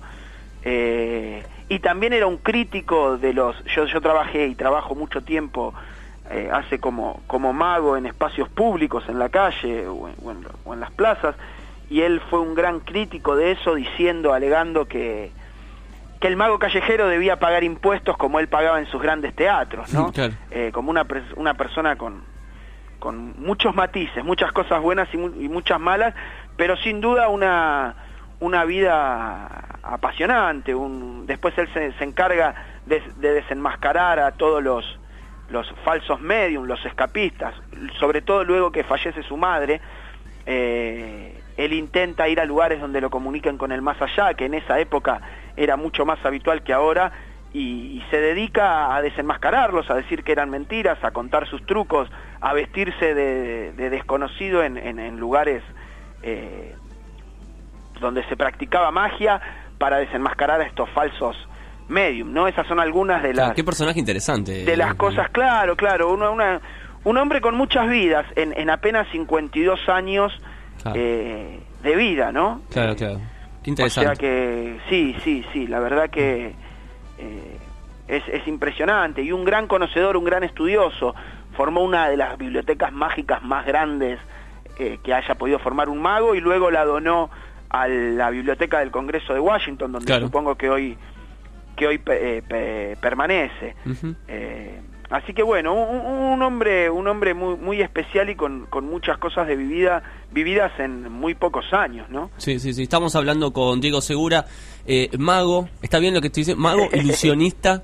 ¿Está bien ilusionista? Digamos, digamos. Digamos, sí, es clown. una, es una charla muy profunda, pero digamos. digamos. Y que digamos, estás de regreso de una gira, ¿no? Porque te fuiste el verano de gira. Ah, ¿Cómo estuvo eso? Contame un sí poco de vos. Sí, sí, sí. El verano estuvimos haciendo temporada en Córdoba, como hace ya casi 10 años eh, que hacemos, con, con- con un espectáculo llamado Un Noble Engaño, eh, basado en una frase de, del maestro que, la- que este año justamente, va, el año pasado, no, este año, René Laván, Claro, este se fue. fue, bueno, basado en una frase de él que alguna vez dijo que la magia era un noble engaño, eh, el espectáculo se trataba de eso, ¿no? De mostrarle a la gente un, un noble engaño, digamos. Mira qué bien. ¿Y te estás por, por pre- presentar acá en Buenos Aires o Sí, estás de descanso? el viernes, el último viernes de abril voy a estar en la escuela de mimo teatro de los gran, grandes maestros eh, de acá que fueron también parte de mi formación, Escobar Lerchundi. Mm. Eh, es una sala hermosa, lo- el- las personas que conocen a estos dos seres de luz que ya deben estar por arriba de los 80 años sabrán de lo que les hablo, es un, un espacio increíble para trabajar. Y sí, generalmente todos los fines de semana estoy en algún, en algún espacio, pueden seguir, eh, digamos, donde pueden enterarse dónde voy a estar por Facebook a través de Diego Segura o a través de mi página en seguradiego.com. Eh, cualquiera de esos dos lugares vamos siempre dando las novedades de donde son las próximas presentaciones. Bueno, perfecto. Digo, la verdad que te agradecemos mucho por, por este momento. ¿eh? Queríamos saber algo de Houdini. A ver, Diego, me, dejaste- me la dejaste picando, o sea, Sí, por lo general siempre busco alguna pregunta de las mías, Sí. como para... ¿Qué opinás del mago enmascarado? que cada uno hace su negocio, qué sé yo. Eh, no, no, no. Son como varias cosas. Yo me acuerdo la primera vez que el tipo salió como "Ah, en la comunidad mágica, incluso yo, voy, qué, qué locura, mira lo que hace y qué sé yo. Eh, no estoy de acuerdo particularmente. Después, por otro lado, hay como, como mu- muchos magos de la comunidad mágica se quejaron y demás, y cuando se enteraron que al tipo le habían dado un millón de dólares para, para revelar todo eso, repensaron que hubieran hecho ellos en su lugar. No me parece la forma más entretenida de demostrar la magia. Eh, me parece más que nada aburrido. Para mí más allá tiene- del truco, digo, el tipo que no que no está habituado a ver magia o estudiar magia, ver una hora ese programa me parece demasiado denso, sobre todo, hoy aquí vemos a la chica, cómo se pone detrás de bla, bla, bla, bla, bla. Eh, hay formas más interesantes de develar algunos misterios de la magia, como hacen Penn y Teller, son dos magos americanos que realmente muestran de un modo mucho más entretenido algunas de sus creaciones. Además, el tipo muestra creaciones que no son propias y por otro lado muestra creaciones que son casi impracticables, salvo algunas de las cositas pequeñas que muestra, casi impracticables en la magia eh, cotidiana que uno puede realizar, en la magia, digamos, de todos los días, ¿no? Vos pensás que uno va a hacer un trabajo, eh, ya hay muy pocos teatros preparados para hacer magia. Generalmente los teatros son más bares, clubes de comedia, donde la gente la tenés muy próxima, o eventos sociales donde vos llegás, ya sea un evento de adultos o de chicos, y tenés muy poco espacio eh, para hacer ese tipo de magia que ellos muestran. No estoy de acuerdo, no me parece tan grave, y qué sé yo, cada uno sabe lo que hace de su carrera artística, profesional y, y dónde elige. Houdini lo hubiese mandado a matar. Eh, claro, algo así, o le hubiese cobrado la mitad de todo lo que hacía. Claro, claro, nada. claro. Por ahí participaba también, se Más que sumaba. la, la- la importancia de él era sobre todo económica, ¿no? Un tipo muy, muy pendiente de lo económico y de nada, de sacar un poquito de plata. Es como el sketch ese de los Simpsons donde ven a alguien imitando a alguien de Chaplin y van y aparece un tipo de la nada y dice dame el 30%. Es verdad. Eh, es como, como un poco eso, ¿no? Un poco tratar de, de, de almacenar dinero, un mercader del arte, podríamos decir. Un gran artista, pero un mercader del arte. Claro, sí, le ponían la máscara porque no podía ocultar la sonrisa que tenía ese tipo de haber cobrado un millón de dólares. Claro, pero igual hay, hay en, el, en el último capítulo del Mago Enmascarado, es un mexicano, el tipo se saca la máscara y explica... ¿Por muy- qué lo hace? Claro, explica, da una explicación muy mentirosa de por qué está haciendo lo que está haciendo. Nunca menciona el millón de dólares, ¿no? Claro, claro, claro, claro. Da una explicación eh, filosófica de que gracias a eso la gente se volvió a interesar en la magia y, y cosas. Igualmente esto no obligó a los magos a repensar un poco, o sea, a rearmarse, a hacer nuevos No creo que el mago enmascarado haya olvidado eso, porque no creo que, que, que alguno de nosotros vaya a un comedor de casa de familia y haga desaparecer un elefante. Claro. Sí creo que la, la, la, la dinámica de la vida, la, la, la evolución, no solo de la magia, sino de, de cualquier cosa, tiene que hacer pensar un replanteo profundo nosotros los magos, los, los actores o, o la gente que se dedica al entretenimiento, porque hoy un antes una persona hacía aparecer un pañuelo o desaparecer un pañuelo o un bastón y era realmente sorprendente. Hoy un chico va a una juguetería, aplaude y los muñecos bailan. Claro, sí, es verdad. Entonces, ¿cómo haces para que, ah, bueno, apareció, desapareció, y si yo aplaudo y bailo un muñeco? Me parece que va, va por ahí la, la cuestión, va por otro lado. Y como todo se recicla y todo vuelve, así como las modas se vuelven a usar los pantalones anchos, creo que hoy la clave de la magia sería, ¿no? Estudiar un poquito los libros muy antiguos de magia y ver de qué se trataba en, en- en aquella época, ¿no? Como con, con materiales hoy casi obsoletos o casi eh, primitivos que uno puede conseguir en una ferretería, realmente uno se puede armar una hora de magia económica eh, linda, gratificante, sorprendente, pero esto también va en contra de lo que es la industria y el comercio hoy de la magia. Claro. Eh, hoy las tiendas de magia eh, quieren em- eh, enseñarte, eh, hay, hay escuelas de magia donde te enseñan, donde hacen una carrera de magia para después venderte los trucos. Claro. Entonces, eh, es, es- es como una contradicción ¿no? en sí misma. Me parece que el ABC de la magia está en la manipulación y en la presentación. Sí, y también a veces le sacan importancia, ¿no? Porque en las jugueterías están esos esas cajas de trucos de 200 millones de trucos y vos lo abrís y tenés tres cosas. Es decir, Eh, ¿cómo? es, 200 es mucho más difícil aprender a hacer cinco cosas bien que 200 cosas Claro, mal, claro. como en cualquier disciplina, digo. Sí, sí, sí. Supongo que para un músico debe ser mucho más difícil tocar dos canciones bien que 300 que son parecidas. Claro. Eh, entonces en esto supongo que debe ser lo mismo, que me parece que la magia y el entretenimiento en general se tiene que replantear una, una forma de ver la cosa eh, para, para modificar y para hacer de esto algo más, más creativo, más interesante, más, más conmovedor, ¿no? Como la, la, la tinelización de la televisión no solo se ve en la, en la televisión, eh, hablo de tinelización no por Tinelli en sí, sino por el concepto.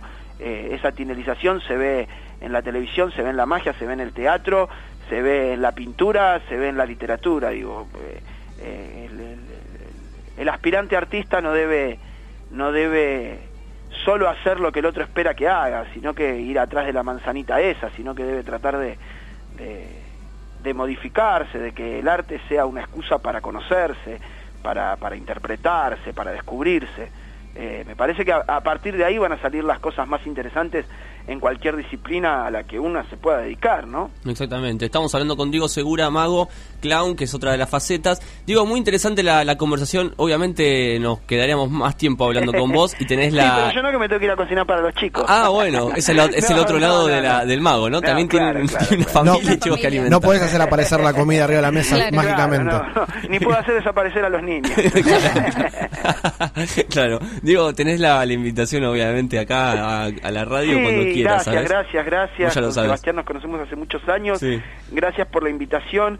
Eh, también por una cuestión laboral, de tiempo y familiar, a veces no puedo no puedo acercarme ahí, pero sí con gusto eh, aceptar estos eh, estas comunicaciones bueno. eh, telefónicas donde bueno hoy pudimos hablar un poquito de magia de la historia de Houdini por ahí otro día se puede hablar también un poquito de teatro Estaría de, bueno, de invitar sí, a la gente al teatro realmente acá tenemos la, la suerte de tener un- un- una ciudad eh, donde tenemos muchísimas ofertas teatrales ya- tanto para como espectadores como alumnos como como lo que fuese que, que realmente están haciendo cosas y trabajos muy interesantes que por ahí no son tan masivos justamente por por esto de, de- así como hay una industria en la magia en el cine en la televisión hay una industria en el teatro que apunta siempre los cañones a los mismos lugares Y sí. eh, pero dentro de eso hay hay, hay excepciones que, que vale la pena mirar ¿eh? Bueno, vamos a estar en comunicación con vos y seguramente te vamos a llamar más de una vez. Igual Dale, nos quedamos dale, charlando dale. y algo vamos a arreglar. De alguna manera tenemos que hacerlo. Dale, dale, dale, dale, dale. Un saludo ahí a,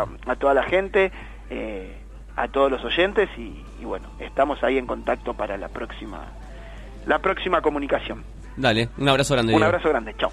Ahí hablábamos con Diego Segura, eh, mago, clown, ilusionista, una gran persona, que seguramente la vamos a estar molestando muchas veces más, eh, porque es muy interesante las cosas que cuenta y cómo lo cuenta.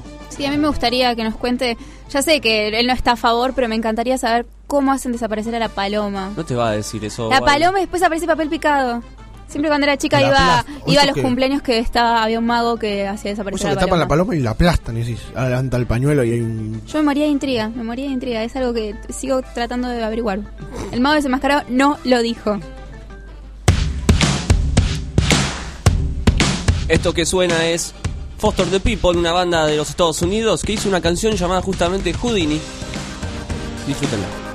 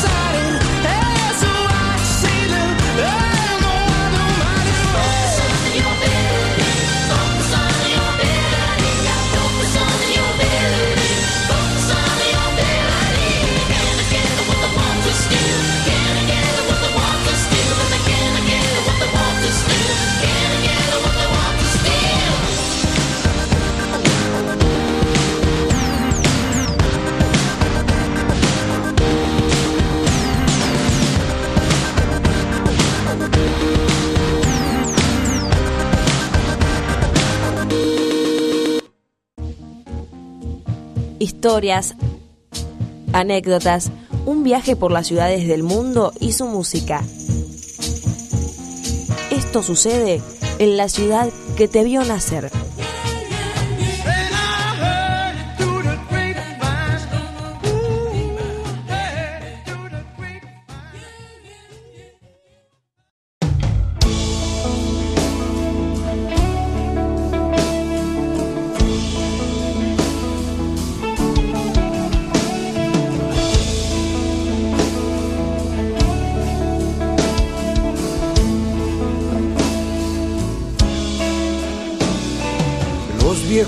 Amores que no están.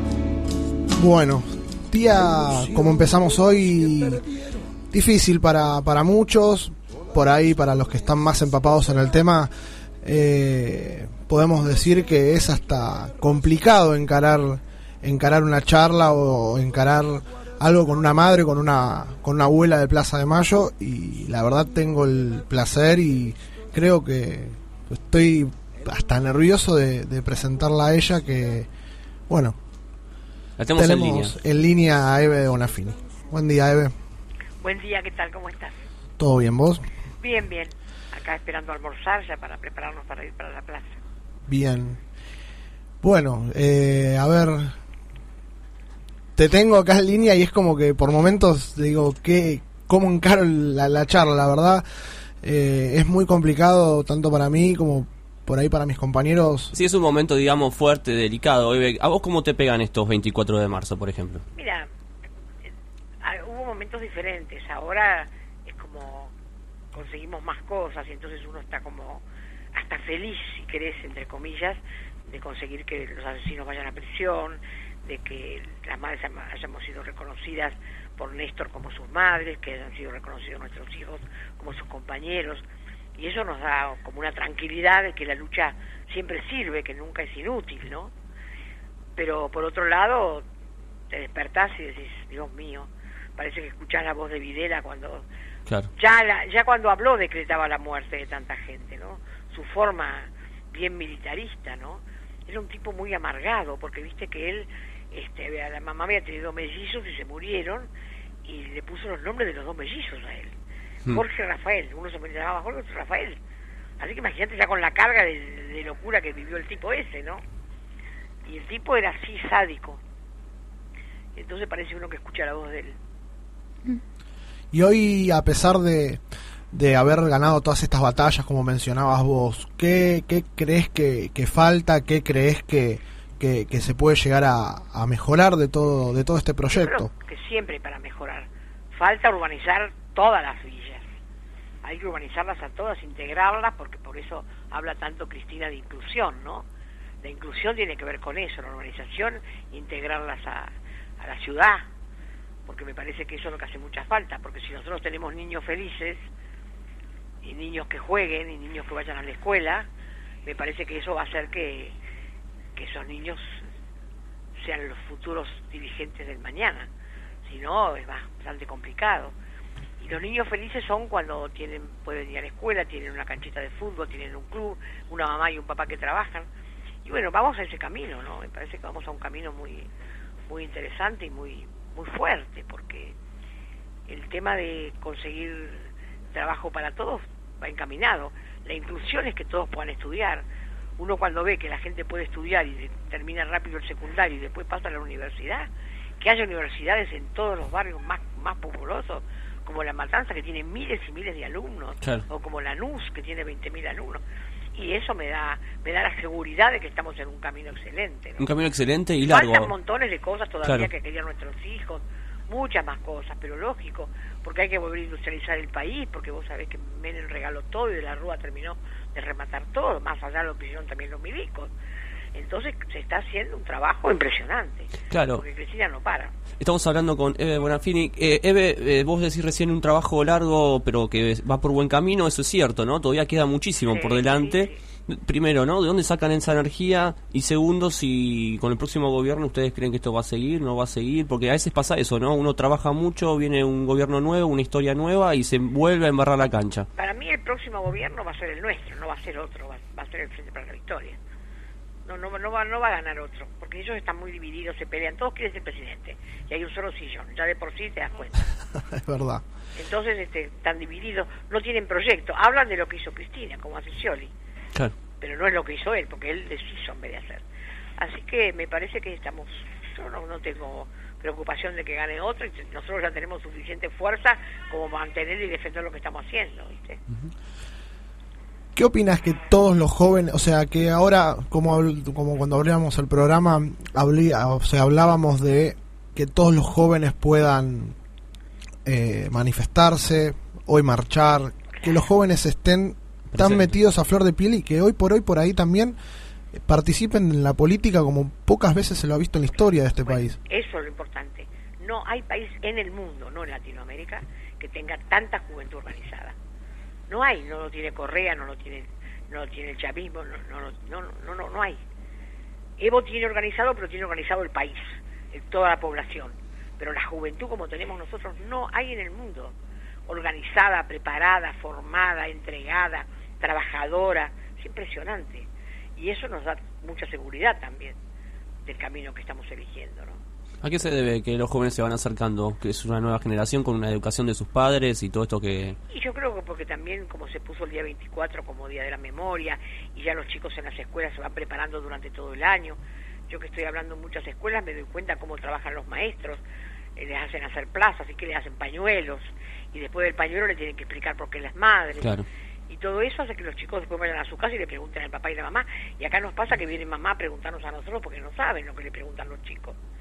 Y bueno, y eso está haciendo que toda una generación esté informada, ¿no? O dos generaciones. Bueno, la verdad es, es, es poder, o sea, es impresionante poder eh, estarte escuchando y, y tener el acceso a la, a la información viva de lo que de, de lo que lo que te ocurrió tanto a vos como a las madres como como hoy por ahí están las abuelas bastante eh, encolumnadas y, y que sigan sigan buscando eh, más allá de, a sus nietos a sus hijos eh, que sigan buscando eh, que avance el país, que el proyecto siga tan vigente como está, que por más que quieran debilitarlo de diferentes y diversas formas, a veces sucias, a veces no sucias, que ustedes sigan estando ahí al frente de la bandera, o sea, sigan o sea, apareciendo y demostrando que siguen estando con, con el valor que les las caracterizó. Eh, ¿Sabés qué pasa? Es que nosotros hacemos lo que querían nuestros hijos y eso es lo que nos mantiene vivas y contentas. En la medida que podemos, ¿no? Urbanizar la carbonilla, urbanizar Don José, hacer agua, cloaca, luz, uso en la calle, las veredas. Ay, a yo cuando fui el primer día que el pasto tapaba una cancha de fútbol, que no podíamos ni vernos, no había calle, no había vereda, no había nada. Y, y tan rápido se desmalezó y tan rápido fui y ya había luz en la calle, yo digo, es parece mentira, ¿de qué siglo estamos hablando? Y sin embargo la gente estaba tan contenta y bueno, y se puede, ¿viste? No es una cosa, no es imposible. Nosotros tenemos un montón de años y sin embargo todavía tenemos esos sueños y esas esperanzas que se van concretando, ¿no? Bueno, y hay sueños y esperanzas que se concretaron, ¿no? En, gran parte como lo de Estela de Carlotto, ¿no? Después de tanto tiempo. Eso fue muy nosotras que fuerte. hacemos lo que hacían nuestros hijos, porque nosotros no hacemos una lucha individual. Socializamos la maternidad para ser madres de todos, luchar por todos y pedir a todos y sentir que todos ustedes son nuestros hijos. Y también, y también para nosotros es muy importante no haber cobrado la reparación económica, porque eso de haber cobrado la reparación económica es es lo que nos da esa libertad de hablar con ustedes para mostrarles que la vida de ustedes, como la de nuestros hijos, solo vale otra vida, que no vale dinero. Y eso también nos da mucha satisfacción, mucho honor nos da eso. Es impresionante que, que, que, o sea, que hoy la fuerza que ustedes sacan sea, o sea, sea el luchar por lo que querían sus hijos. Es, es como que es una forma de mantenerlos vivos y, y, o sea, y hacerlos sentir que como que están acá. O Es que viven en ustedes, chicos, ¿saben? ¿Cómo? Nuestros hijos viven, viven en ustedes. Claro. Para mí ustedes son ellos. Nosotros no pensamos nunca en nuestros hijos muertos, ni torturados, ni sacados de las, de las tumbas de los cementerios, ni se nos pasa por la cabeza. Para nosotros nuestros hijos son ustedes los que luchan en cualquier lugar, en una radio, en una universidad, en un barrio. Esos son nuestros hijos y estamos orgullosísimas de eso. Mm, Y nosotros estamos orgullosos de ustedes porque además de esta lucha lo hacen de una manera, digamos, hasta pacífica, digamos, sin violencia, ¿no? Sin venganza. Y yo creo que eso es un buen ejemplo también en los tiempos que corremos, ¿no? Que hoy... Nunca en la vida pedimos pena de muerte, Claro. cárcel. No queremos paredón, 100 años de prisión. Claro, ustedes lo que quieren es justicia y no venganza, eso es excelente. Porque por ahí uno, desde el lugar de me pega de cerca, yo quiero lo mismo o lo peor de lo que vos hiciste. Y ustedes no, ustedes buscan que de última se ¿sabe qué pudran. pasa? No hay que parecerse al enemigo. Uno tiene que diferenciarse en todo. Y para diferenciarse en todo del enemigo, lo que tenés que hacer es no ser como él. Claro. Porque si no, ¿cómo haces? Para, para enfrentarlo tenés que ser diferente. Entonces por eso nosotros nunca quisimos hacer lo mismo que hicieron ellos. Eve, contanos hoy cómo va a estar organizado la, la juntada en Plaza de Mayo. Bueno, ¿Dónde van a nosotros estar? Vamos, vamos a ir, alquilamos un micro de esos de, de turismo, porque no podemos caminar entre la gente, porque la gente que nos quiere tanto Claro. nos abraza, nos, no podemos tampoco caminar, estamos muy viejitas y, y bueno, y tenemos que cuidarnos. Exacto. Entonces alquilamos un micro y vamos a ir con muchos compañeros que nos van a acompañar en ese micro y vamos a salir de acá a las 4 de la tarde. Bien, perfecto. Vamos a estar eh, presentes nosotros Bueno. también ahí en Plaza de Mayo y Bueno. acompañándolas Bueno, y a todos. Eve, muchas gracias. Es un placer haberte tomado este tiempo. Bueno, gracias. No, por favor. Ahí hablábamos todo con Eve Bonafini que salió muy amablemente para hablar con Cultura Pop. Eh, realmente, bueno, Maxi está muy emocionado. Es un... Te pegó, Maxi, ¿eh? Y es difícil. Es difícil. Una señora realmente con los cojones bien puestos, con las ideas bien claras y un, digamos, un lugar a donde ir bien preciso, ¿no? Voy a aprovechar para mandar saludos a, a Tati Almeida, que no la está pasando bien, tuvo una operación también, es una de las abuelas de Plaza de Mayo, Eh, estuvo pasando estuvo pasando un momento delicado de salud, la operaron del intestino hace Claro. unos días y bueno, está delicado. Bien. Bueno, nosotros vamos a escuchar un poco de música y después mucho más de cultura pop acá en vivo por Radio Baires hasta las 3 de la tarde.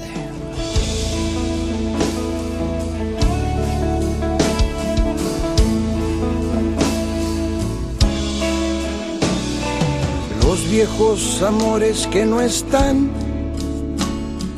la ilusión de los que perdieron, todas las promesas que se van y los que en cualquier guerra se cayeron. Todo está guardado en la memoria, sueño de la vida y de la historia, el engaño y la complicidad de los genocidas que están sueltos, el indulto y el punto final a las bestias de aquel infierno. Todo está guardado en la memoria, sueño de la vida y de la historia. La memoria despierta para herir a los pueblos dormidos que no la dejan vivir, libre como el viento. Los desaparecidos que se buscan con el color de sus nacimientos, el hambre y la abundancia que se juntan el maltrato con su mal recuerdo. Todo está clavado en la memoria, espina de la vida y de la historia. Dos mil comerían por un año, con lo que cuesta un minuto militar. ¿Cuántos dejarían de ser esclavos? por el precio de una bomba al mar. Todo está clavado en la memoria, espina de la vida y de la historia. La memoria pincha hasta sangrar a los pueblos que la amarran y no la dejan andar, libre como el viento.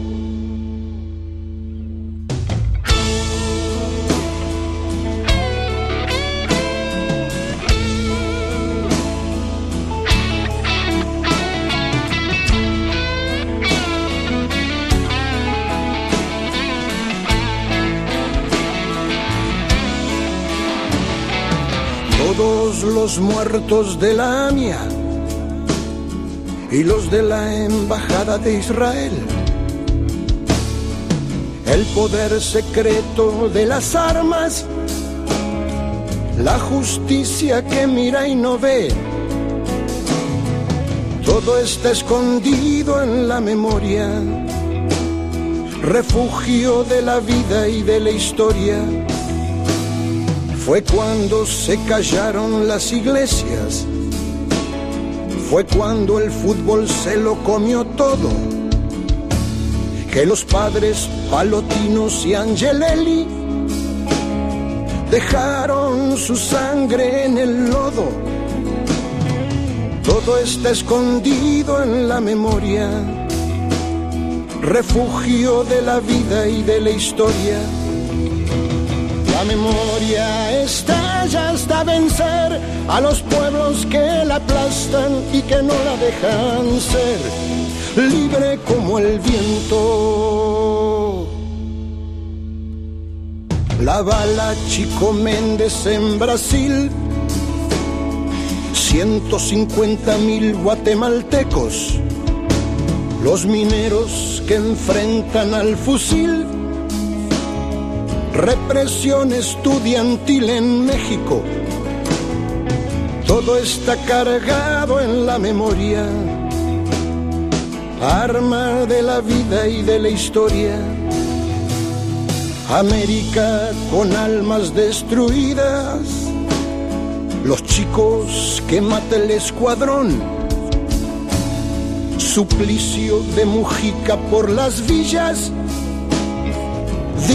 de Rodolfo Walsh.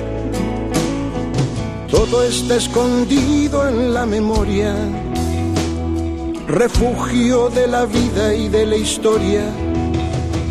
La memoria apunta hasta matar a los pueblos que la callan y no la dejan volar, libre como el viento. Libre como el viento. Libre como el viento.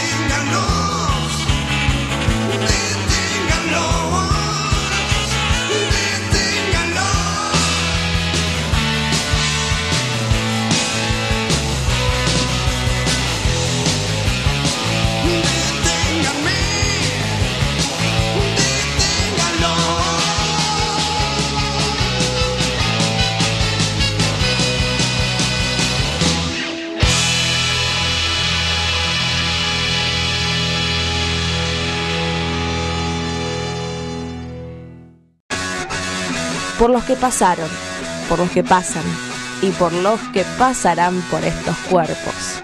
Bendito tú eres, el programa que los hombres no querrán oír, pero sí van a querer ver. Miércoles, 8 de la noche, por Radio Bailes.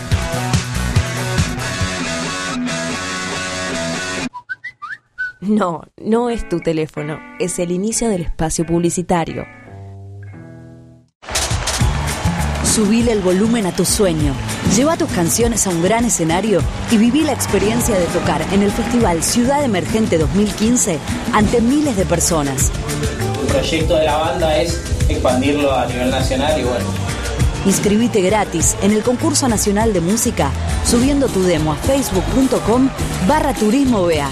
Participan todos los géneros musicales. Una de las mejores cosas que le puede pasar a un músico es mostrar su talento arriba de un escenario. Participa y sé parte de esta experiencia inolvidable. Buenos Aires Ciudad, la ciudad de todos los argentinos. Diario, diario, revista, diario. Kiosco de diarios y revistas Trini, la mejor opción para informarte en tu zona. Guaminí y Emilio Castro. Envíos a domicilio 4641-6707. Lunes. Miércoles. Viernes.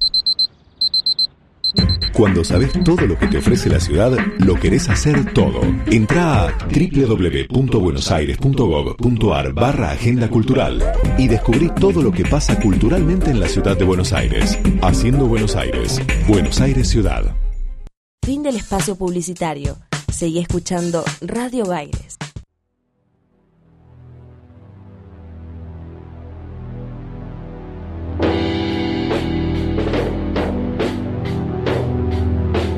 Sangre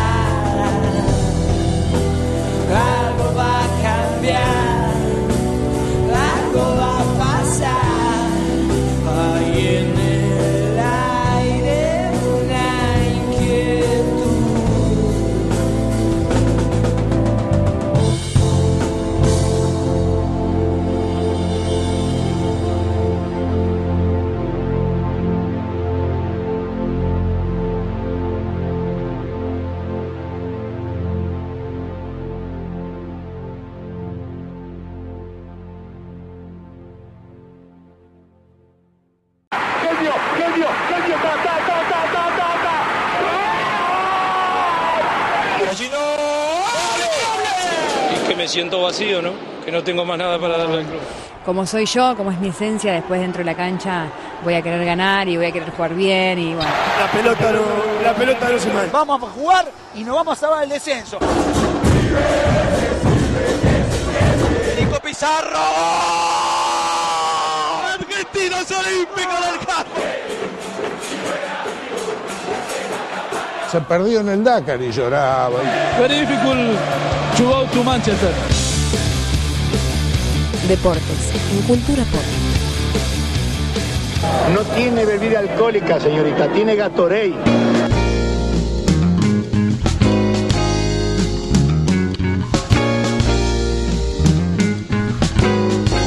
Excelente separador. Ahí lo escuchamos hablando a Carlitos Tevez en inglés. Me encanta, me encanta cuando dice Ve- very difficult. Que ahora habla en italiano y, ¿En serio? y próximamente va a volver a hablar en castellano. ¿Otra vez va a tener que aprender a hablar en castellano? No, no sé si va a tener que aprender, pero. Sí, debería. Uh. Pobre, pobre. ¿Qué Vamos a regalarle un diccionario Bueno, para el cumpleaños. Después de lo que fue el boom de Osvaldo, Sí. se, Eh, viene, ay, ¿de quién? se viene el boom de quién. ¿De, de Osvaldo? No. Ese fue en su momento, mira cómo lo dice. Pero yo me emociono con Osvaldo, chicos. Que ¿Hay posibilidades de que me emocione con otro futbolista No. más? Decímelo a quién. Osvaldo. Creo que me voy a poner en campaña, lo tengo, lo tengo que conseguir, que, me, que llame para Hola Guadalupe. Que me mande un, un besito. Y que, y que ella le diga Hola Osvaldo. Y cortamos, no le hacemos nada, no le preguntamos de nada de fútbol, nada de fútbol. Llamo, llamo para escuchar tu voz, te voy a decir. Mirá, se sacó el saco. Me da calor, me da calor hablar de Osvaldo. Ay, Osvaldo, ¿dónde estarás, amigo? Bueno, dicen que está todo preparado para que vuelva Carlitos Tevez a calzársela de boca. Eh, algunos van a estar contentos, van a recibir premios y otros van a estar un poco tristes. Hay Ajá. apuestas en el núcleo familiar en el cual decían que Carlitos volvía ahora en junio y otros que decían que volvía en junio pero del año que viene. Creo que va a haber que va a haber que pagar un camperón de boca próximamente. Mm. Eh, está casi organizado, lo dan por hecho. O sea, Carlitos Tevez se pone frío, dice que él del, del futuro no habla, que hoy está mentalizado en lo que viene en la Champions League. Recordemos que va a estar jugando con el Mónaco. Mm, no da nada, no da una sola pista. Ahora, hoy se encontró con Messi en Washington. Mira vos. Van a jugar los clásicos contra El Salvador y Ecuador la semana que viene, 28 y 31 de marzo. Va, este sábado que viene y el próximo martes. ¿Este sábado juega la selección? Sí, un amistoso con El Salvador, Bueno, tranqui. pero lo quiero ver. ¿A qué hora? No sé, no, no tengo el- esa información todavía. Ahora después para Después lo buscamos, ¿no? Pero quiero saber, en serio, lo quiero ver, ¿eh? eh, va a estar jugando este fin de semana. Hiciste la gran Guadis. Pero no, Ay, lo quiero ver. lo quiero ver. Bueno. Quiero ver a la selección. Bueno, va a estar jugando este fin de semana contra. Quiero ver a la selección. Bueno, va a estar jugando este. Es lo que. O sea, va a estar jugando con El Salvador en lo que representaría un partido. No voy a decir accesible, fácil, llevadero. No debería traerle problema a la selección. Lo que sí, el que viene después, Ecuador, es un es uno de los candidatos a, a pelear la Copa América. Más allá de que sean pocos los equipos que la peleen, eh, hoy todos son candidatos. Todos. Chile, Uruguay, Brasil, Argentina. Más allá de que Messi no dijo, no puso entre los candidatos a Brasil. Brasil siempre es un Pero, candidato. bueno, ¿Candidato que para la Copa del Mundo? ¿Rusia? Co- Copa América. Ah, se Copa juega ahora en América. menos de 90 días. ¿Qué se juega? ¿La Copa América? Yo pensé que era para el Mundial. Claro, se juega en Chile. Perdón. No, no, no hay problema. No, Él no. una situación amorosa. estar mala, hablando- pobre, con la Estar selección. hablando ahora ya del- de, los, de los candidatos sin haberse jugado las eliminatorias. Primero habría que ver cuáles son los candidatos a quedarse con las eliminatorias tanto de Europa como de acá de Sudamérica. Sí, hay- Y después vemos los candidatos del Mundial. Falta mucho, hay que jugar Copa América, Eurocopa en, en- en Europa. Hay muchas actividades como para hoy caer en el candidato a ganar Rusia 2018. Todavía tenemos la herida a flor del piel Y de lo que fue el Rusia, Mundial. ¿no es, no es en, en otro país? ¿Es en Rusia? Es en Rusia. Ah, yo he escuchado otro nombre que ahora no me sale. No importa. Mejor que no le Después salga es porque no es. Después en el 2022 es en Qatar. No sé si eso, habrás Qatar. escuchado eso. Qatar, Qatar. Pero bueno, falta mucho y todavía no está confirmado por un tema de horario, El calor. calor. Ahí no saben, no saben si la sede va a ser o no va a ser. ¿Qué? ¿Qatar? Sí. Ah. Pero bueno, para eso falta un montonazo. O sea, tenemos que hablar de estos amistosos primero, que vamos a estar seguramente más poniéndonos más en profundidad eh, en el transcurso de la semana. Pero, Y acá hay que testear a la selección en estos campeonatos. pero bueno, el Tata Martino dice que quiere que los tres delanteros, no incluye a Messi, convivan entre sí. Lo- ¿Higuaín es el otro? Higuaín, Tevez y Agüero. No me gusta. ¿Sabes que no me gusta Tevez? No me gusta Higuaín, digo. Y Higuaín tuvo la posibilidad que todo jugador que juegue al fútbol Haga un gol en la final. le cayó una pelota que vos decís, hacelo, es gol. Ya lo gritábamos Sí. todos. lo- eh. Pero Agüero tampoco está funcionando mucho en la selección, digamos. No El- hizo grandes cosas. Yo creo que el rendimiento individual de cada uno en sus equipos hace que el técnico no pueda no convocarlos. O sea, no hay Es tampoco. apellido, porta apellido. Hay que estar, tiene que estar. No sé si porta apellidos. Por ahí porta apellidos vendría a ser el hijo de. Acá, Higuaín, más allá de que el padre fue futbolista, tiene un hermano futbolista, no es na- nada que ver este Higuaín con el padre. O sea, años luz. Lo que sí, o sea, Agüero tampoco, eh, Messi tampoco tiene. El que podría ser convocado por ser el hijo de, es el hijo de Maradona, que pobrecito no tiene ni, ni los botines del padre. Nada, pobre, ni el apellido. No, el apellido Ah, sí, lo, lo sí, dio el sí, apellido. sí, pero no, hasta ahí llega. Claro. Pero bueno. Eh, así que la idea del Tata Martino es que los tres delanteros convivan. Ya lo demostró en los clásicos anteriores eh, con Alemania, que jugaban Tevez, eh, perdón, Higuaín y Agüero, y faltando media hora sacaba uno de los dos y metía a Tevez. Está tratando de incluir despacio, no lo va a poner de titular indiscutido porque sería tirar por la borda lo que hizo en su momento Alejandro Sabela, que bueno, no lo todos saben la historia, no lo convocó, no fue al mundial, fue gran, o sea, fue la parte mediática de todo el mundial, que bueno, medio como que Tevez se fue olvidando a medida que la selección fue avanzando eh, en las diferentes llaves de- de lo- del último mundial jugado en Brasil. Pero bueno, vamos a ver qué va a pasar. No dio el equipo, no hay nada. Olvídense hasta el viernes de saber, por lo menos el equipo del sábado hasta el viernes. Y me animo a decir que cómo es Martino como técnico, el sábado. Cosa que nosotros no se lo vamos a dar. Yo lo más probable es que haga el jueguito hago siempre, que me gusta, me encanta. Voy a tirar una posible alineación. Que va a ser, calculo, para el primer partido, puros suplentes. No va a haber muchos titulares. Messi va a estar. Messi va a estar, pero va a jugar que medio tiempo. Y no creo, o sea, a ver, el partido de, de estos dos amistosos, a mi entender, por ahí me estoy equivocando y la cabeza del Tata está a jugar con los dos con todo. El Salvador es un rival para jugar, pero no sé si es para medirse para lo que está pensando el técnico. Está bien, pero siempre que piensan jugar a media máquina, esos partidos con el equipo más chico, siempre terminan 1 a 0 de casualidad. Yo prefiero perder los dos todos los partidos amistosos que juguemos de acá hasta la Copa América y ganar la Copa América de punta a punta. Ah, bueno, si es por eso, sí, yo también prefiero eso, obvio. O sea, Pero yo quiero ver, a- o sea, un sábado, no tenés nada en la tele, juega la, la Argentina y querés ver a Messi, te haciendo goles. pero no creo que muestre todo. También, o sea, el cholulismo del técnico es un técnico de los que yo tengo como fetiche. Sabe jugar a la pelota, sabe mostrar, lo demostró Newell's. Vino, vino el Tata Martino de la selección de Paraguay, agarró Newell's y fue un, un vendaval mismo con Paraguay. Fue al Mundial, quedó afuera. O quedó- sea, vos sos pro, pro Tata. en su momento también lo defendía Sabela. No soy un plotata. Soy un tipo que les gusta a los técnicos que están llevando a la selección. O sea, no, no me puedo cerrar y decir, no, el Tata es mal técnico. El Tata acá hizo un muy- una muy buena campaña con Newell's. Hizo que se pueda vender a un jugador como Ignacio Escoco casi en 6 millones de, de dólares. Fue a jugar a, a Brasil, fue a jugar al fútbol inglés. Ahora vuelve a Newell's, empezó a hacer goles. Es un técnico que ¿Va a sacar campeón en Argentina? A ver no, qué dice el brujito no, deportivo. Falta, falta mucho. ¿De qué? De la Copa América. Y es uno de los grandes candidatos, sí. El subcampeón, si el subcampeón del Mundial no está a la altura para ser finalista y campeón en la Copa América, algo pasó el año del año pasado a este, el cual no marca una tendencia favorable a la selección argentina. Pero él estaba usando casi los mismos equipos, jugadores, digamos, que fue el mundial.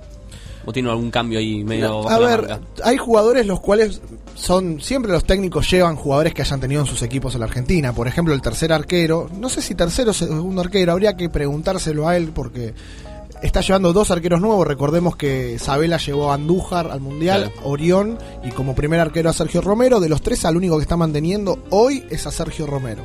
Después está Jerónimo Rulli, ex estudiantes. Es joven, está atajando la Real Sociedad ahora, tiene muy buenas actuaciones y por esas actuaciones los está llevando. Pero es chico. Eh, y después el tercer o segundo arquero, que no sabemos en su lista en cómo está ubicado, es Nahuel Guzmán, ex arquero de Newell's. A ver, a mi parecer tiene pasta, pero si hoy me preguntas a mí cuál es el segundo, te lo digo ya, Jerónimo Rulli. Él va como tercer arquero. Pero bueno, hay que ver cuál es la idea realmente del Tata. Por ejemplo, en la escala de Isabela estaba Guzmán, eh, Andújar. miento, perdón, estaban. En este orden era eh, Romero, An- eh, Orión, Andújar. Mientras que en nivel, no sé si Orión era el arquero titular de la selección. Pero, bueno, hay que ver, falta mucho. Mantiene muchos nombres, los de adelante, al único que modificó eh, hoy por hoy es a, es a Tevez, lo incluyó en la lista, le está dando el gusto a la gente, es una forma de meterse a la gente en el bolsillo, es una forma de no recibir críticas y además te demuestra que puede mirar fútbol y que está manejando el vestuario. Eso es importante, que a un técnico no le manejen el vestuario es prácticamente esencial. Si no volvemos a convocar a Tevez porque se encaprichan dos o tres jugadores, es que te están manejando el vestuario y no sé si estás a nivel como para, para dirigir a la selección. Hoy está demostrando que él lleva lo que quiere, no le están poniendo nombres. Y después lo que me parece muy, muy acertado por parte del técnico es la, la vuelta, la inclusión de, de Nicolás Otamendi en la, en la selección. Creo que va a ser esencial como saga central. Está teniendo un muy buen momento en el Valencia. Hubo rumores de que el Real Madrid y el Barcelona lo querían entre sus filas, pero el Barcelona bajó su intensidad una vez que le prohibieron adquirir pases de jugadores por los diversos problemas de malversación de fondos y manejo fraudulento de algunos jugadores. Perfecto, bien. Me Así gusta. que- Otamendi era un jugador que me gustaba, ¿eh? Vamos, vamos a ver qué va a pasar. Bueno, ayer hubo fútbol acá en el ámbito del barrio, podríamos llegar a decir. Jugó, no vamos a decir un clásico de barrios, porque por más que estén en la cercanía, no es un clásico, están a años luz de serlo. Pero jugó en Mataderos Nueva Chicago con San Lorenzo. No le sobró nada al conjunto de Boedo, nada, pero ganó 1 a 0. Bueno, bien. El gol lo hizo, lo hizo Matos. Eh, partido aceptable, tres puntos. San Lorenzo se está volviendo a reencontrar con el juego que lo vio campeón de la Copa América del año, de la Copa Libertadores de América eh, a fines de agosto del año pasado.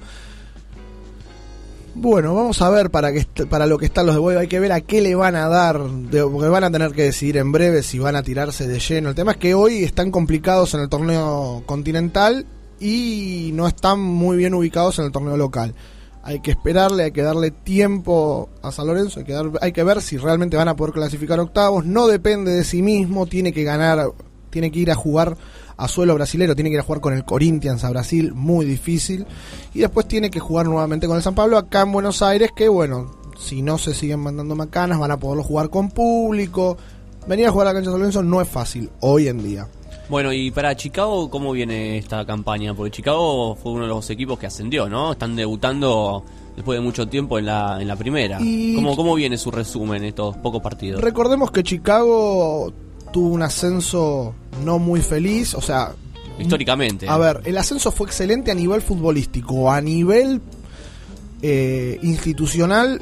Lo de Chicago no, no fue no fue de lo mejor posible. O sea, ascendieron y el mismo día que, ascen- que ascendieron fueron a festejar a Matadero. Hubo balaceras, Claro. piedras, tiros. Volvieron, se volvieron a enfrentar las barras. Tienen un problema serio internamente con lo que son las barras. Y no las pueden controlar. No es como en Vélez que dijeron no vienen más y hasta ahora se está cumpliendo. No lo pueden curar y es un problema que Chicago tiene hace años. Hubo problemas con Tigre cuando descendió la última vez. Está bien, pero eh, futbolísticamente, Futbolística- pocos partidos que, que empezó, digamos. Futbolísticamente hablando, está ante último.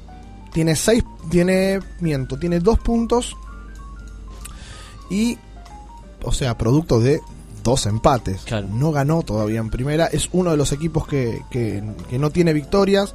Se suma a, a Atlético Rafaela. Bueno, hay un par más que no tienen victorias. Olimpo, Arsenal, Colón, Crucero del Norte. Bueno, hay algunos equipos que todavía no tienen victorias en primera que, bueno, tienen la deuda de ganar.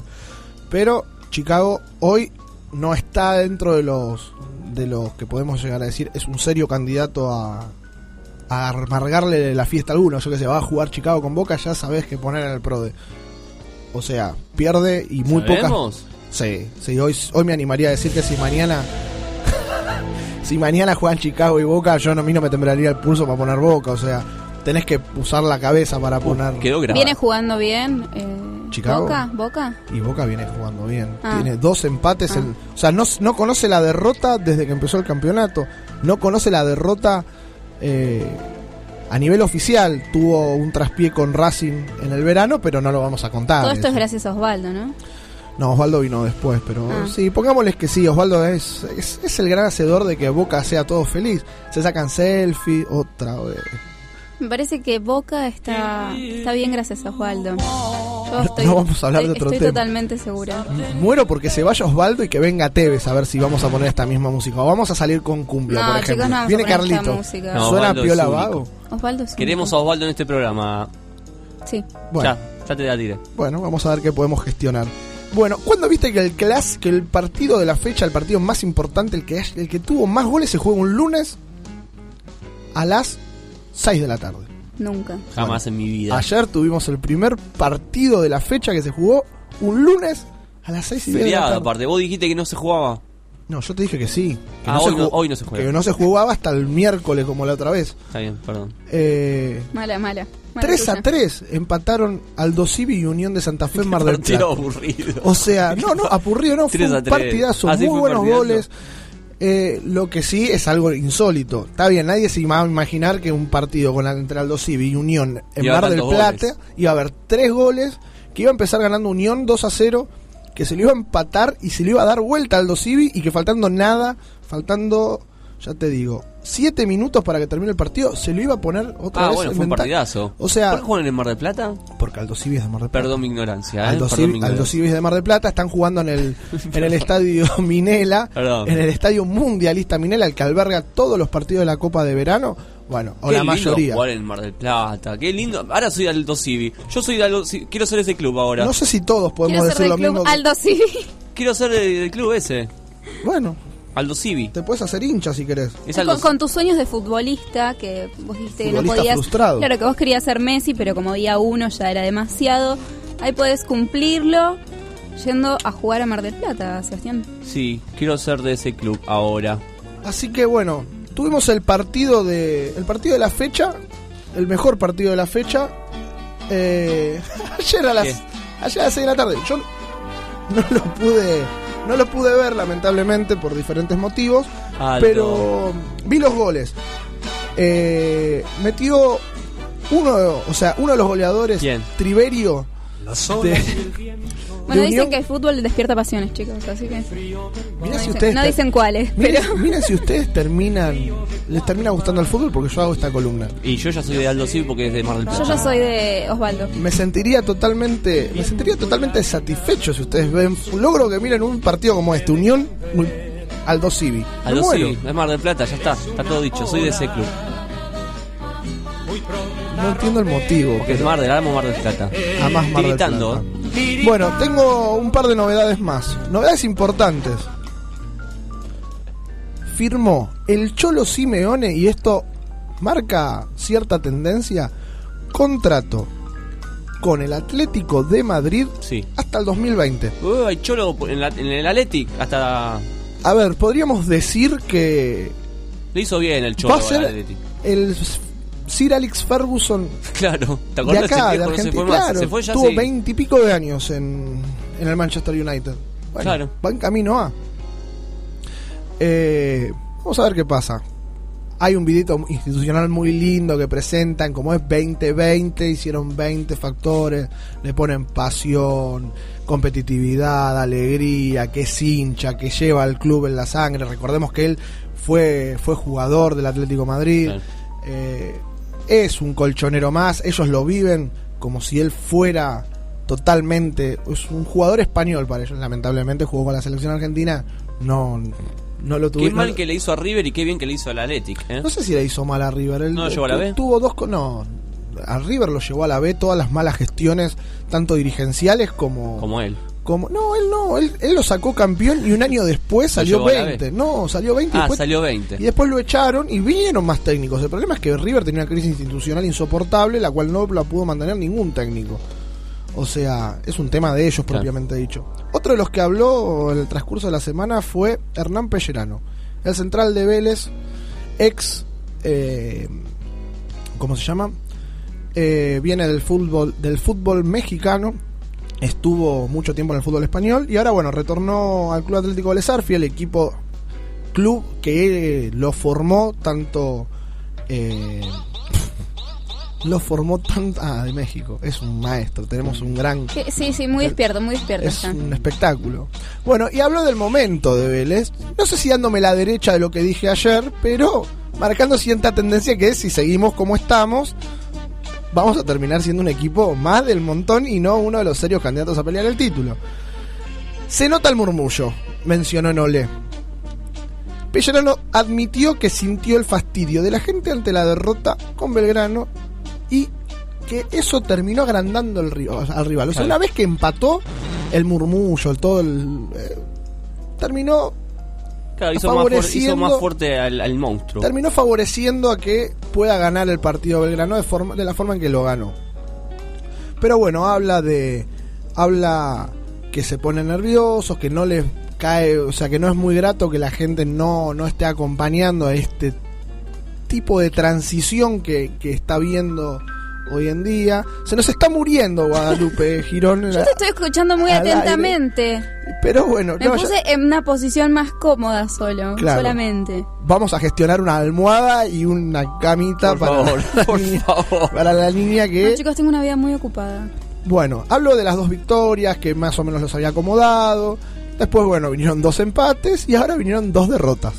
Ya es una luz de alerta. Peor que esto no hay. Claro, claro. Una tercera derrota sería algo peor como para decir vamos a tirar todo por la borda. Pero bueno, la dejó picando. Dijo que van por más, que él cree en el plantel y que lo van a sacar, lo van a estar sacando adelante. Eh, bueno, tengo algo de, de Leo Messi como para hablar un poco de él. Viste que tenemos nuestra sección aparte, Leo Messi. Y tenemos que hacer la columna de Leo Messi. Otro amague de Leo. Messi dejó en el hotel- dejó, dejó un ratito el Hotel Ritz junto a Daniel Martínez, médico de la selección, y encendió la alarma. Fue por un golpe en el pie, fue por un golpe en el pie derecho, comentó, pero no tiene nada grave. Vamos a ver si juega contra El Salvador. Uh, ya empieza acá. Se, se lesiona cada vez que tiene que jugar con la selección en partidos amistosos. Nah, al día se queda la selección, es un golpe nada grave. No le gusta jugar amistoso, ya lo dijo. Pero está perfecto, él tiene que jugar por los puntos. Es muy quisquilloso. Es un profesional, tiene que jugar por todo, los Claro. puntos, los no puntos. No pasa nada, es un informe, o sea, se realizó, o sea, el informe que publicó la AFA dice que el capitán se realizó en una clínica privada de la ciudad de Washington, estudios complementarios por un traumatismo en el pie derecho sufrido en el último partido que disputó ante el Real Madrid. Dichos estudios no arrojaron ninguna lesión, cosa que nos puede dar cierto alivio y cierto, pues vamos a respirar tranquilo. Leo sintió la fricción en el clásico español, pero eso no lo está deteniendo. Se quedará en tierra estadounidense y Martino lo tiene entre sus planes para los amistosos. Frente a El Salvador el domingo 29 de marzo y Ecuador, como dijimos hace un ratito, el 31 de... Del corriente mes.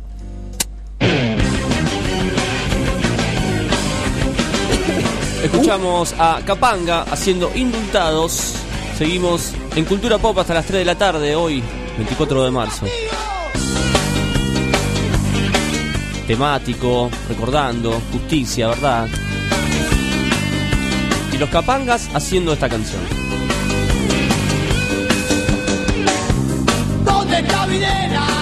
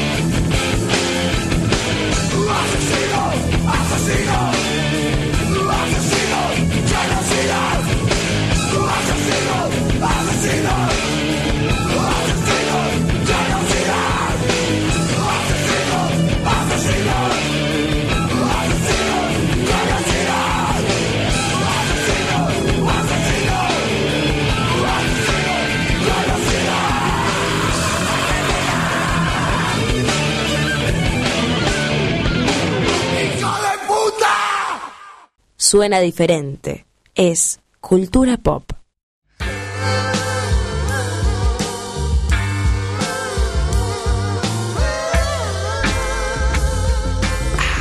Continuamos en Cultura Pop en vivo hasta las 3 de la tarde. Hoy programa especial por 24 de marzo, Día de la Memoria. Y ya estuvimos hablando con Eve Bonafini. Ahora tenemos en línea a uno de los eh, grandes músicos, el señor Víctor Heredia. Víctor, ¿cómo estás? Te habla Sebastián. Acá Sebastián, está- un gusto. ¿Qué tal? ¿Cómo Bien, bien, acá estamos con Maxi y Guadalupe también. Eh, gracias por atendernos. Hoy, bueno, hicimos un programa especial, estamos hablando sobre el tema. Nos gustaría saber tu opinión, cómo te pega a vos estos 24 de marzo, ¿no? Bueno, siempre son fechas de recogimiento, sobre todo para quienes hemos tenido la tristeza de perder familiares en aquella época. Así que bueno, imagínate, el 24 de marzo se te vienen a la cabeza muchísimas este, imágenes, recuerdos, eh, también momentos de zozobra. eh, creo que por aquel entonces los argentinos no imaginábamos lo que iba a significar en adelante el accionar de la dictadura, que fue realmente terrible, fue tremendo. Sí, sí, la verdad que sí. Y bueno, tu música siempre, ¿no? Haciendo referencia a temas eh, sociales y políticos, ¿no? Eh, como, como estos días es musicalizamos y ponemos Víctor Heredia, ¿no? Es como, como algo muy importante. Contame ese, esa manera, ¿no? De, de trabajar en estas canciones ah, durante tantos años, ¿no? Eh, un país que siempre te ha dado, digamos, material, lamentablemente. Te confieso eh, que, claro, exactamente, lamentablemente, uno hace catarsis, Sebastián. Sí. Este, sobre todo los que escribimos, los que tenemos esta posibilidad, este don de transformar lo que vemos en la realidad en un poema o, o en una canción. Y hice catarsis, indudablemente, pero también traté de recoger la expectativa, la opinión de la gente, los sueños de la gente en muchas de mis canciones.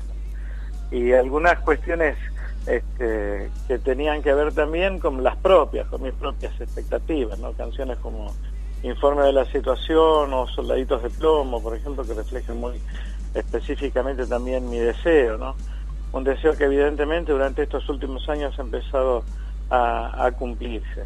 Y las otras, las de la soledad, las del arrancamiento eh, de los afectos, como él todavía cantamos, ¿no? Así que Claro. imagínate. ¿Cómo estás? Buen día, Víctor Maximiliano te habla. Te- Hola, ¿cómo te va? ¿Todo bien vos? Te comento, mira, yo por lo general siempre te escucho decir que te sentís mucho más músico que militante. Con los, con los derechos, a ver, yo por lo general, bueno, busco, leo, me, me, me trato de interiorizar. Eh, con los derechos humanos, que hoy, bueno, propone este nuevo, o sea, todo lo que, lo que viene haciendo el Frente para la Victoria y el kirchnerismo en los últimos años, ¿seguís manteniendo el espíritu de militancia que hace 30 años? Sí, sin ninguna duda. Porque creo que hay que mantenerse, hay que seguir luchando. Este, a la vista está todo lo que nos cuesta hoy decir algunas verdades, ¿no? Y cómo se tratan desde la oposición de tergiversar esas verdades y modificar todo lo que se ha hecho en beneficio de una sociedad eh, que por suerte en su gran mayoría tiene eh, una memoria verdadera, ¿no? Y no esta memoria irreal que pretenden implantar algunos medios hegemónicos. Y más allá de, bueno, sabes bien que ahí va a haber dos manifestaciones, siempre con el eje, o sea, con el- eje de lo de recordar la memoria, la verdad y la justicia. Eh, vos como, o sea, estás en, o sea, este apoyo va más allá de la certeza que existen, o sea, más allá de las diferencias que están entre estas dos organizaciones. No, no sé a cuáles dos manifestaciones te referís. Yo estoy llegando en este momento de- desde Mendoza y no sé cómo se organizó el acto. Bueno, va a haber dos, hoy lo comentábamos en el programa, va a estar la parte de la izquierda haciendo haciendo su acto y después va a estar la parte oficial, la parte que van a estar las madres, las, la- las abuelas, eh, de forma, o sea, no, o sea, separadas van las dos, van, van las dos hacia Plaza de Mayo, las dos manifestaciones, pero eh, siempre viste que, bueno, el año pasado pasó algo parecido, la izquierda lo se manifiesta de una forma por un lado y por ahí toda la parte del Frente para la Victoria y, y la otra parte política lo hace de otra forma. Y ser curiosa, ¿qué se llama la izquierda hoy en nuestro país? Y a las diferentes agrupaciones que, que hoy no, no están por ahí dentro, o sea, o alineadas dentro de, de, de los pensamientos que hoy tiene el gobierno, el gobierno de turno. Bueno, si vos hay un sector este, que es opositor también al gobierno que va a hacer un acto en, en conmemoración, en memoria La verdad y la justicia. eh, de la verdad y la justicia.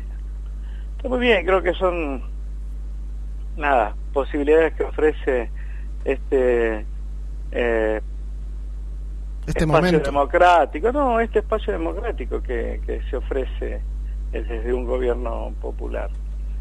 Obviamente que yo caminaría al lado de Eve, ¿no es cierto? Eh, este, o de Madre de Plaza de Mayo, de Tati, Hoy, que no, no tengas ninguna duda. bueno, hoy Tati iba, iba a tratar de, de estar con nosotros, pero bueno, estuvo la, estuvieron operando la semana pasada, calculo Sí, que estará saltando. Y bueno, hoy nos acompañó Eve en el programa y bueno, fue para nosotros bastante emocionante y, y hasta, podríamos llegar a decir, constructivo todos los pasos que decía. Ella decía que eh, la fuerza que ella encadenaba, todo lo que ella hacía era hacer lo que estaban haciendo sus hijos. ¿Vos lo vivís algo, vos vivís algo parecido? Sí, yo creo que Cristina, mi hermana y su marido Nico hubieran estado de este lado también, sin ninguna duda. Más allá de las diferencias que a veces uno puede llegar a, tener o a visualizar o a intuir eh, desde el punto de vista de la forma de las acciones. Pero creo que en un momento como el de hoy, eh, lo que se debiera tratar de hacer es un puente, ¿no? Este, definitivo para poner en claro qué es lo que uno apoya y lo que y contra lo que uno está en desacuerdo. Mira, hay una frase del Che Guevara que yo creo que pinta entero esta situación. Dice, uno puede ser radical este, y oponerse, uno puede ser este, comunista y oponerse, uno puede ser eh, conservador y oponerse, pero lo único que va a poner en claro cuál ha sido la actitud de un hombre durante su vida como eh, defensor de los derechos y de las libertades en, en la historia es si estuvo a favor o en contra de los monopolios. ¿Mm? Sencillo, ¿no? Sí, sencillo. Estamos hablando con Víctor Heredia, una comunicación telefónica, que sabemos, Víctor, que eh, venís de un, un recital, ¿no? Venís de un largo viaje. Sí, vengo de un concierto realmente muy, muy hermoso, justamente por eh, la memoria en la localidad de Las Heras, en Mendoza. En Mendoza. Mm. ¿Estuvo muy bien el show? Uf. ¿Salió todo bárbaro? No, no, impresionante, emocionante, emocionante. Un estadio lleno, este, realmente, de chicos, de, de- de gente joven, que desde la actividad, desde la militancia, desde la propuesta eh, de los organismos de defensa de derechos humanos ha tomado conciencia y de verdad que participaron de una manera este, emocionante desde todo punto de vista. Muy genial. Víctor, me gustaría que nos contaras tu- tus comienzos, digamos, en, en la música y con estos temas sociales, ¿no? Porque uno siempre habla de Víctor Heredia, sus canciones, cómo reflejan, ¿no? Todo lo que sucede. Pero esas primeras canciones, esas primeras veces que te acercaste a esas, a esas composiciones, ¿no? Eras muy chico, ¿qué edad tenías? ¿Cuándo empezaste a interesarte bien por este tema? O sea, ¿cómo era tu contexto? En realidad, sí, yo creo que aprendí a mirar la vida desde los libros de mi viejo. Mi viejo era un tipo al que le gustaba mucho la poesía, tenía una biblioteca bastante interesante en ese sentido, así que yo desde chico leía Gorky, leí la poesía de Mayakovsky, la de Yupanqui, la de Neruda, había una mezcolanza ahí impresionante con todo lo que tenía que ver eh, con la literatura o bien contestataria, eh, imagínate, Mil Solá, ¿no? Los Miserables. Este, y, y también se me mezclaban algunas cosas, ¿no? Porque ya en la adolescencia y en la, en la escuela secundaria ya me andaban por mis manos libros de Sartre. Así que también había mucho debate, mucho cuestionamiento. eh, y cómo no poner todo eso en, en las canciones. Yo creo que mi, que mi viejo fue la mejor guía que tuve en ese sentido. Uno no lo busca, eso te nace. Entonces cuando vos hablas de la realidad, hablas desde un lugar determinado, ¿no? con una mirada muy específica. Sí, sí, en algún punto hasta cuando uno escucha tus canciones decimos como pasa con otros con otros músicos, ¿no? De, qué visionario dice uno o cómo cómo no cambiamos, ¿no? Es como viste que, que hay hay tangos también, ¿no? Que uno escucha y dice y todavía Sí, sí. seguimos igual, ¿no? ¿Cómo cómo percibías esas cosas? Eso es fabuloso. ¿Cómo eran cantar esas canciones en el 70, Víctor? Ahora era muy gracioso porque mucha gente se quedaba mirando y no entendían. Imagínate que era la época del Club del Clan, por ejemplo. Claro. Entonces las diferencias eran abismales, ¿no? Sí, tal cual, tal cual. Chiquita, movete, más, chiquita, yo tenía movete. familiares, claro, yo tenía familiares que me decían, eh, nene, ¿por qué no cantas otra canción? Así no te, te va a entender, ¿eh? O sea, tenía tías muy paquetas, ¿viste? que me decían eso. Yo me reía porque lo cierto era que cuando yo me sentaba en un fogón estudiantil en cualquier lugar del de, el país se entendía y perfectamente. Me acuerdo de algunos conciertos al, al inicio de mi carrera, eh, yo casi cantaba prácticamente solo para estudiantes, es decir, para estudiantes secundarios o para universitarios. Y hasta tuve un empresario en algún momento que me dijo, vos de este mundo no vas a salir nunca, porque las canciones tuyas no se van a poder, este, no se van a poder entender, no se van a popularizar, ¿no? Bueno, mira lo que pasó ya con el viejo Matías, después lo que pasó con Neruda, que musicalicé, que bueno, que fue tremendo, y ni hablar de sobreviviendo, todavía cantamos, o, o coraje, o razón de vivir himnos, himnos totalmente, ¿no? Que todo el, encima se te siguen pidiendo y no puedes sacar de la lista, o sea, es así. Es así. Pero uno no busca, evidentemente uno no busca eso, y te puedo asegurar que a mí no me interesaba, ¿eh? no, no, no me importaba. Lo que yo quería hacer era emocionarme cuando escribía. O sea, si a mí hay una, una letra o una música no me emocionaba, eh, por muy comercial que fuera, no me servía, a mí no me interesaba. Uh eh, y esos años que vos cantabas estas canciones, me imagino que sufrías eh, el tema de la censura, ¿no? Charlie García se lo escuchó un millones de veces, está teniendo que cambiar Sí, claro. letras de canciones, ¿no? A vos te, te pasaban cosas similares, me imagino. Me pasaban cosas similares, pero yo era un poco más cabeza dura, digo, no, no mejor ni peor, ¿eh? era más cabeza dura y yo no quería cambiar ninguna letra. Así que canciones mías como ¿Qué nos pasó a Paloma? Que terminé diciendo que mi Paloma quiere ser socialista, quedó tal cual estaba. Así que, y bueno, y ahí está todavía. Y no, yo no le cambié la letra. Y además rockero Y- que los rockeros. Pero eso me valió un año y medio sin poder grabar, por ejemplo. Ah, bueno. Claro. ¿Y cómo, tenía- ¿y cómo que podías seguir? con- o sea, ¿cómo podías seguir siendo cómo podías seguir siendo artista en esos momentos? O sea, Eh, era difícil, vendía libros este, y quebanas, vendía flores en, en- en- para los- el, el Día de la Madre, por ejemplo, salía con el autito a vender flores para ganarme la vida, vendía libros este, para una biblioteca, este, para una editorial, mejor dicho.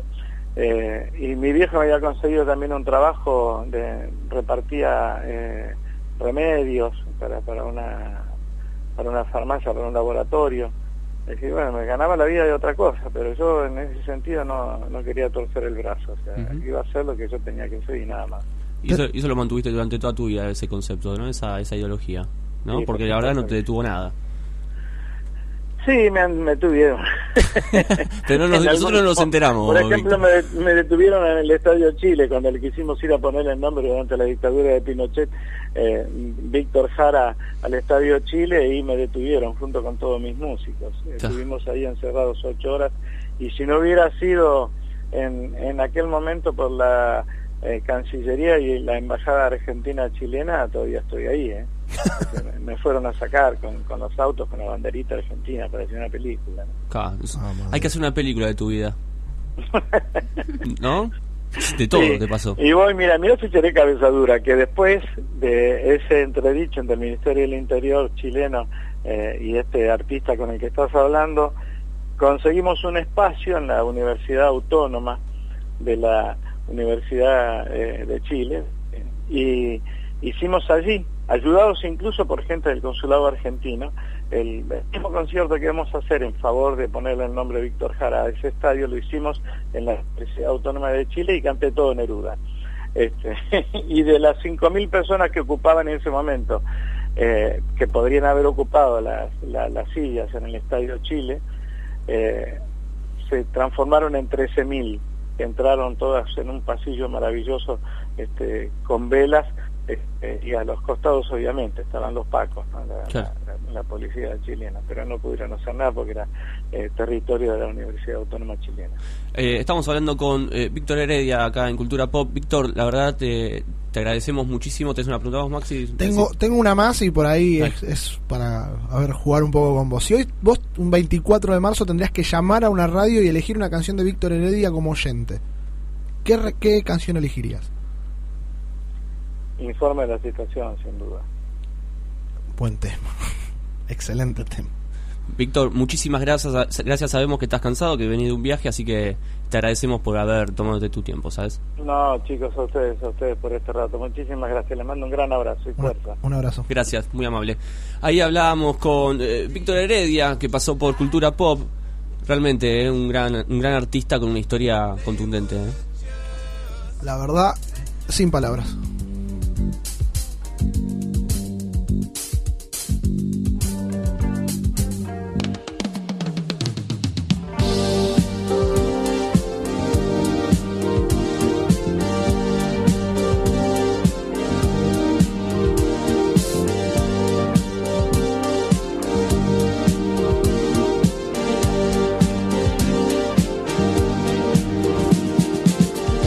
Todavía cantamos, todavía todavía soñamos, todavía esperamos. A pesar de los golpes que haces tú en nuestras vidas, el ingenio del odio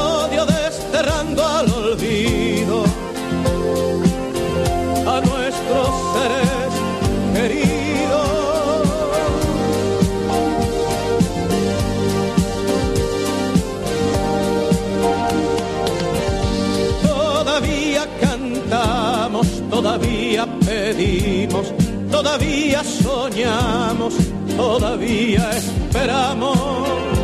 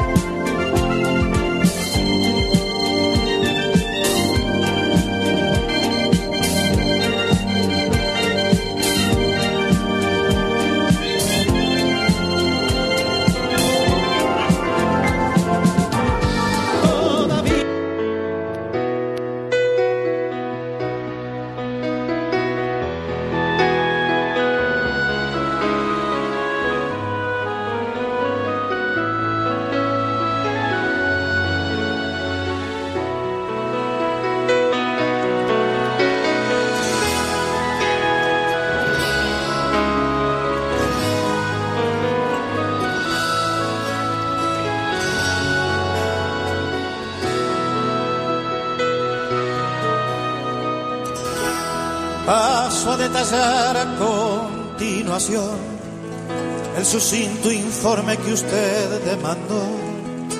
Duele a mi persona tener que expresar que aquí no ha quedado casi nada en pie.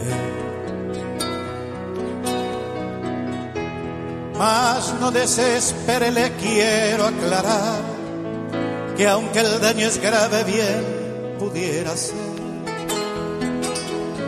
que podamos salvar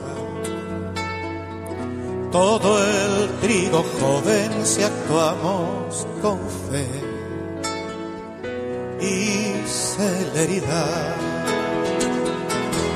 Parece ser que el temporal trajo también la calamidad de cierto tipo de langosta que comen grande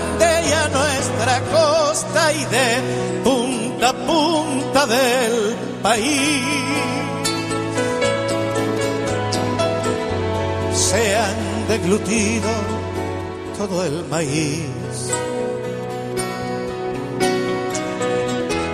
A los manzanos se los ve cayendo antes de florecer.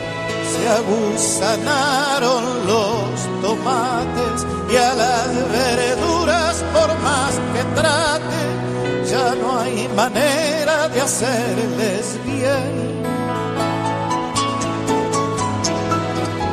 Ya no sé qué hacer, ni tengo con quién. La gente duda en empezar la tarea dura de cosechar. Lo poco que queda se va a perder si como le dije no ponemos fe y celeridad.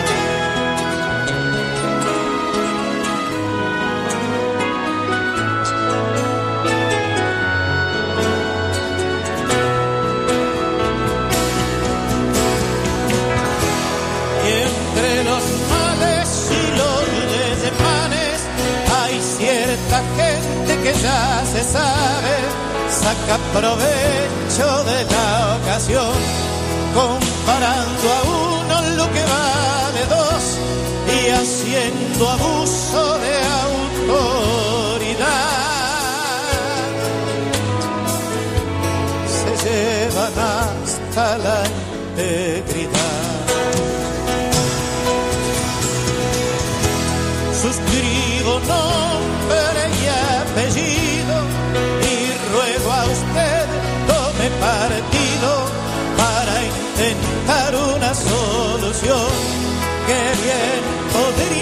Ser en la unión de los que aún estamos vivos para torcer nuestro destino.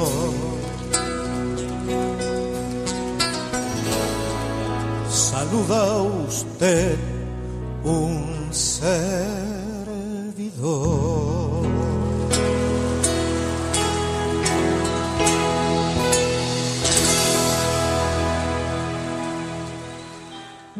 Que nadie te diga cuándo escucharnos. Descargate los programas en culturapop.com.ar.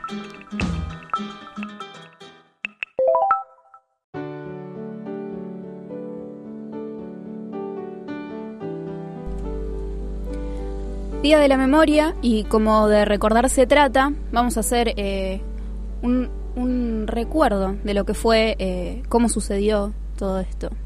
El 24 de marzo de 1976, tras casi dos años del gobierno de María Estela Martínez de Perón, con una marcada crisis socioeconómica por la devaluación del peso, la caída de los salarios reales y el aumento de reclamos sindicales, llevó al crecimiento de la, violencia política. Cosas como la toma de medidas para frenar las protestas. Había un sector del gobierno que se dedicaba a perseguir a intelectuales, artistas, activistas sindicales eh, de izquierda. Y todo esto llevado a cabo por un elemento clandestino como la AAA. Esto llevó al debilitamiento del gobierno y a lo que sectores empresariales eh, hicieron que empiecen a apoyar la posibilidad de que exista un golpe militar. Así, el 24 de marzo de 1976, el general José Rogelio Villarreal le dijo a Estela Martínez de Perón, o Isabelita, como la conocemos, le dijo, señora, las Fuerzas Armadas han decidido tomar el control político del país y usted queda arrestada. Y luego los ciudadanos se enteraron de esta forma. Comunica a la población que a partir de la fecha el país se encuentra bajo el control operacional de la Junta Militar.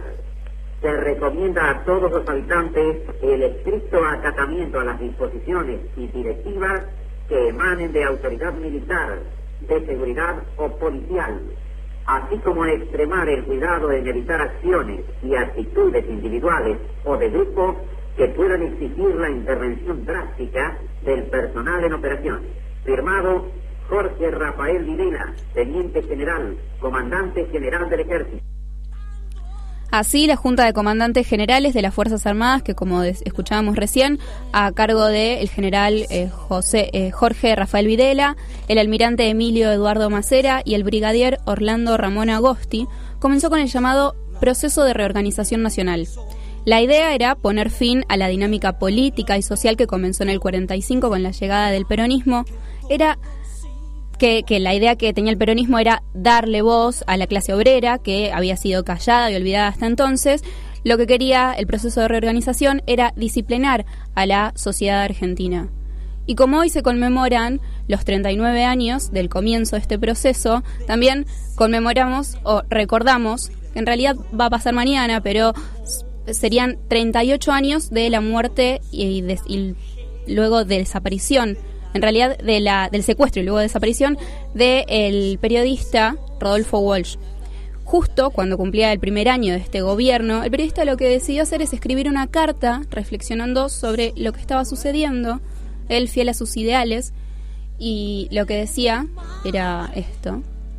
La censura de prensa, la persecución a intelectuales, el allanamiento de mi casa en el Tigre, el asesinato de amigos queridos y la pérdida de una hija que murió combatiéndolos son algunos de los hechos que me obligan a esta forma de expresión clandestina después de haber opinado libremente como escritor y periodista durante casi 30 años. El primer aniversario de esta Junta Militar ha motivado un balance de la acción de gobierno en documentos y discursos oficiales, donde lo que ustedes llaman aciertos son errores.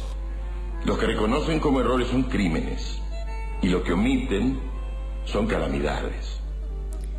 Escuchábamos eh, lo- la carta, el principio de la carta de Rodolfo Walsh, donde explica más o menos lo que estaba pasando y el eje central que tenía el proceso era la eliminación sistemática de toda actividad política, social y cultural, como escuchábamos recién más o menos, que el gobierno considerara subversivo.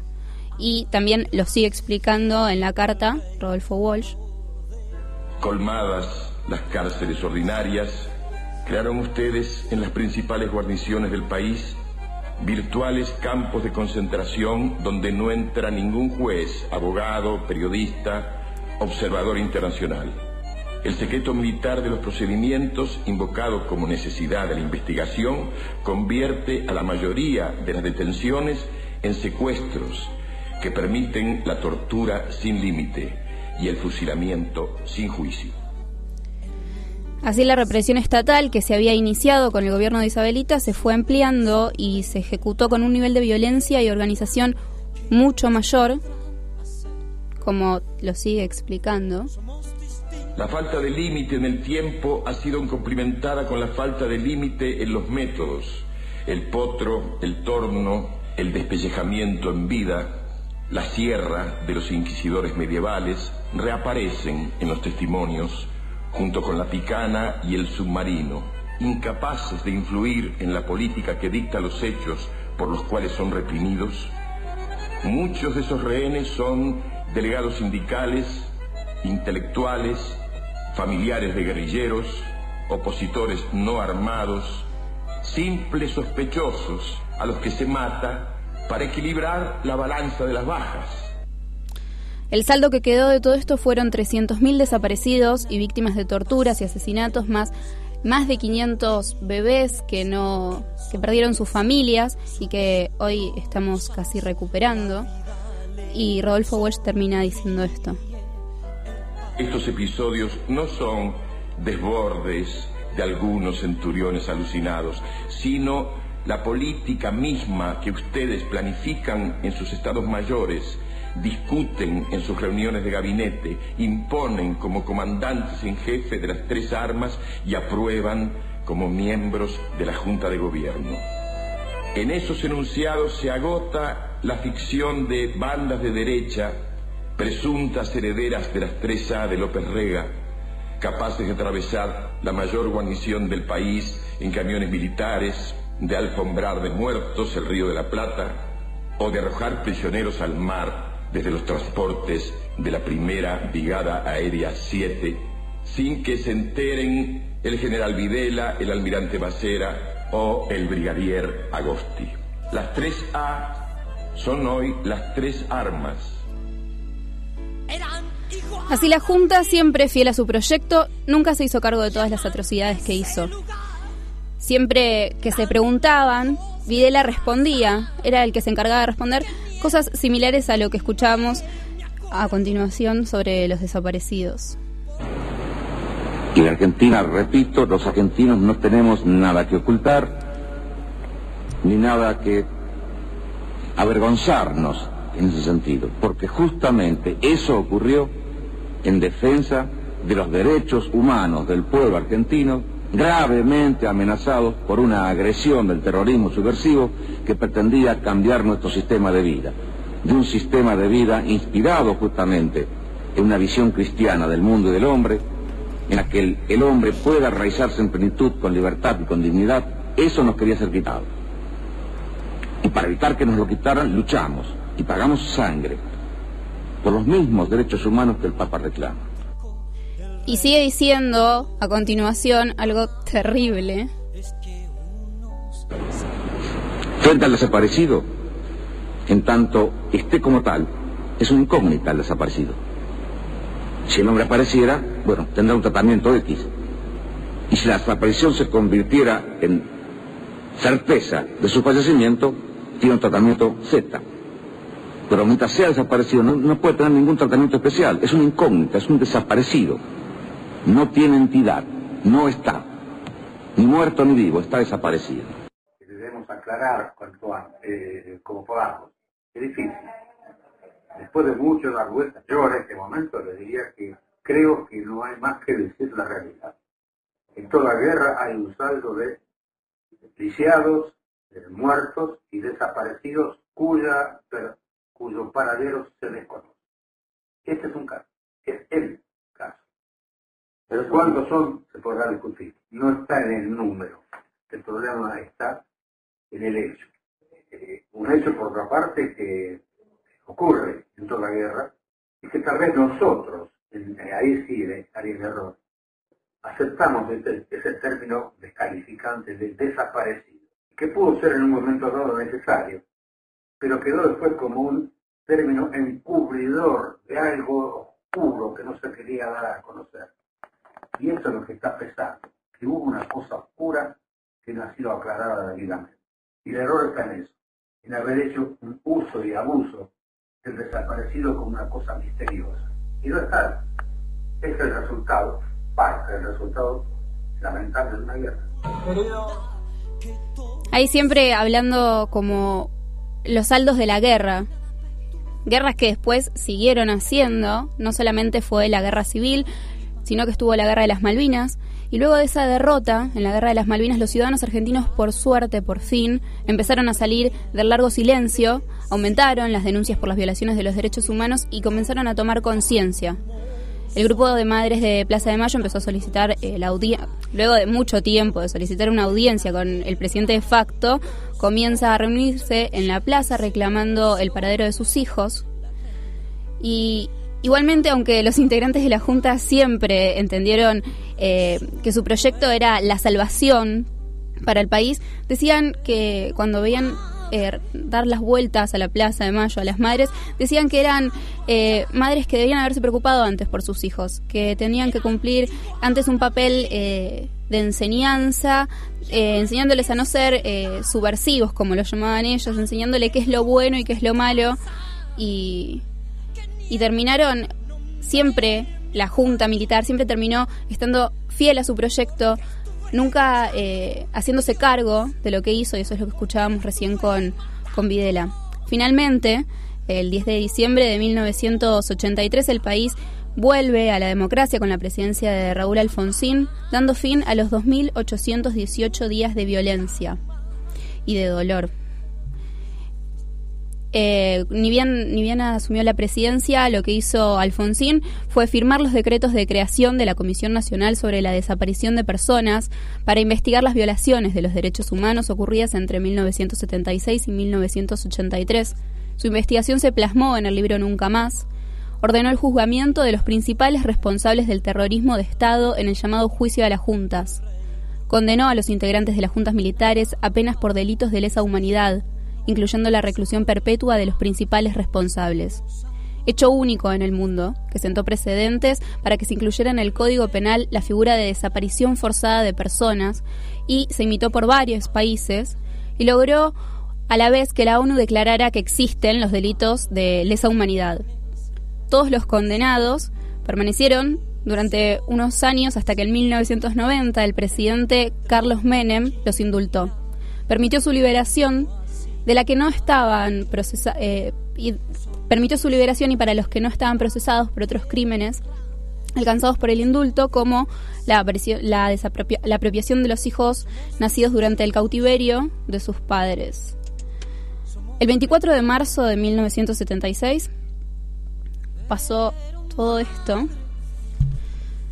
todo este terrible dolor pero por suerte, el 2 de agosto de 2002, el Congreso de la Nación Argentina dictó la Ley 25.633, creando el Día Nacional por la Memoria, por la Verdad y por la Justicia, con el fin de conmemorar, pero sin darle categoría de día no, de día no laborable. Fue Néstor Kirchner recién, tres años después, que impulsó la posibilidad de que esta, esta fecha se convirtiera en no laborable, que esto no iba a llamar a las festividades porque ningún profesor de escuela podría hacer caso omiso a lo que pasó. Y Kirchner eh, dio un discurso eh, muy emotivo que vamos a escuchar a continuación. Queridos abuelas, madres, hijos, cuando recién veía las manos, cuando cantaban el himno, veía los brazos de mis compañeros, de la generación que creyó y que sigue creyendo en lo que quedamos, que este país se puede cambiar. Las cosas hay que llamarlas por su nombre. Y acá, si ustedes me permiten, ya no como compañero y hermano de tantos compañeros y hermanos que compartimos aquel tiempo, sino como presidente de la Nación Argentina, vengo a pedir perdón del Estado Nacional por la vergüenza de haber callado durante 20 años de democracia, de tantas atrocidades. Y hablemos claro, no es rencor ni odio los que nos guía y me guía, es justicia y lucha contra la impunidad. Y a los que hicieron este hecho tenebroso y macabro de tantos campos de, la conce- de concentración, tienen un solo nombre. Son asesinos repudiados por el pueblo argentino. Pero madre, ¿qué está pasando aquí? Son igual a mí. Llaman este lugar tan lejos de casa que ni el nombre me acuerdo. Porque estoy luchando, porque estoy matando. Hoy la reina. Cultura Pop, la ciudad que te vio nacer.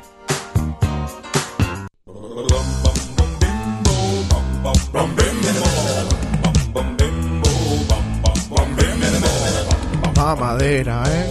Sí que ganamos batallas en estos años. Unas, Tremendo, cua- ¿eh? unas cuantas batallas ganamos. Muy lindo Wadis.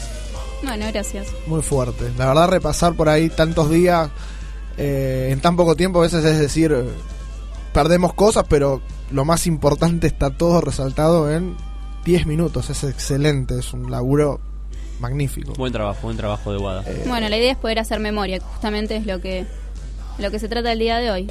También es hacer justicia, pero de a poco. Claro, y no, y no perdamos lo que ganamos, ¿no? No, Sí, hagamos, la, no, no hagamos la boludez que hicimos en el 90. Yo ahora ya está, ya pasaron 13 minutos de mi programa, puedo ser Maxi un ratito. Eh, no hagamos la pelotudez que hicimos en la década del 90. O sea, no vamos a indultar, no volvamos otra vez a la base de la rueda para empezar otra vez a levantar.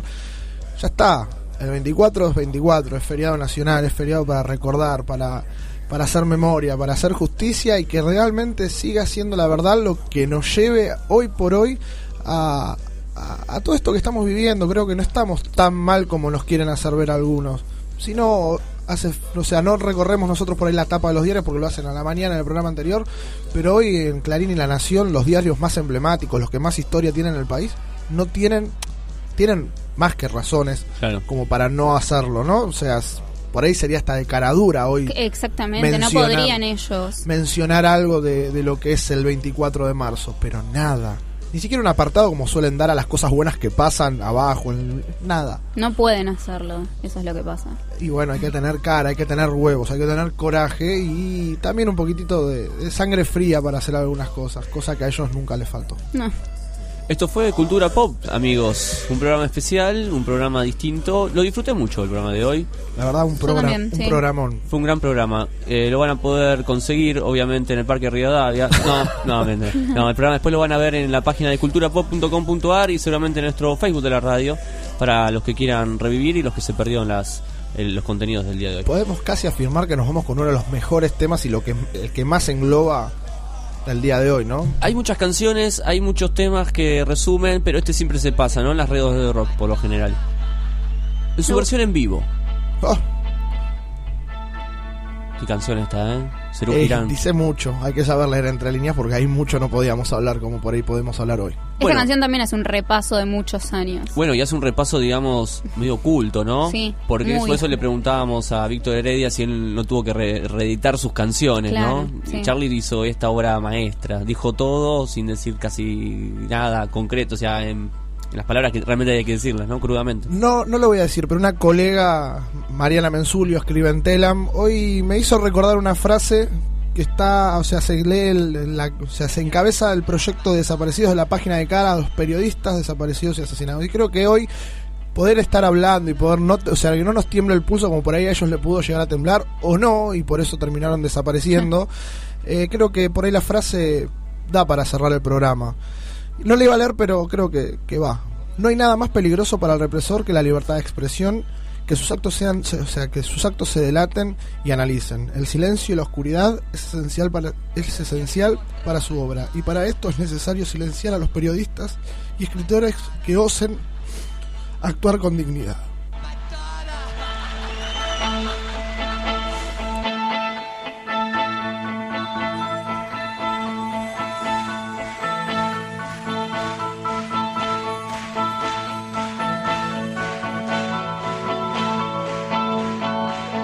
Quién sabe, Alicia, este país no estuvo hecho porque sí. Te vas a ir, vas a salir, pero te quedas donde más vas a ir.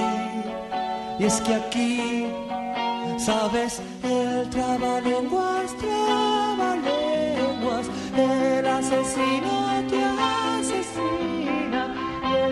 para ti. Se acabó ese juego que te hacía feliz.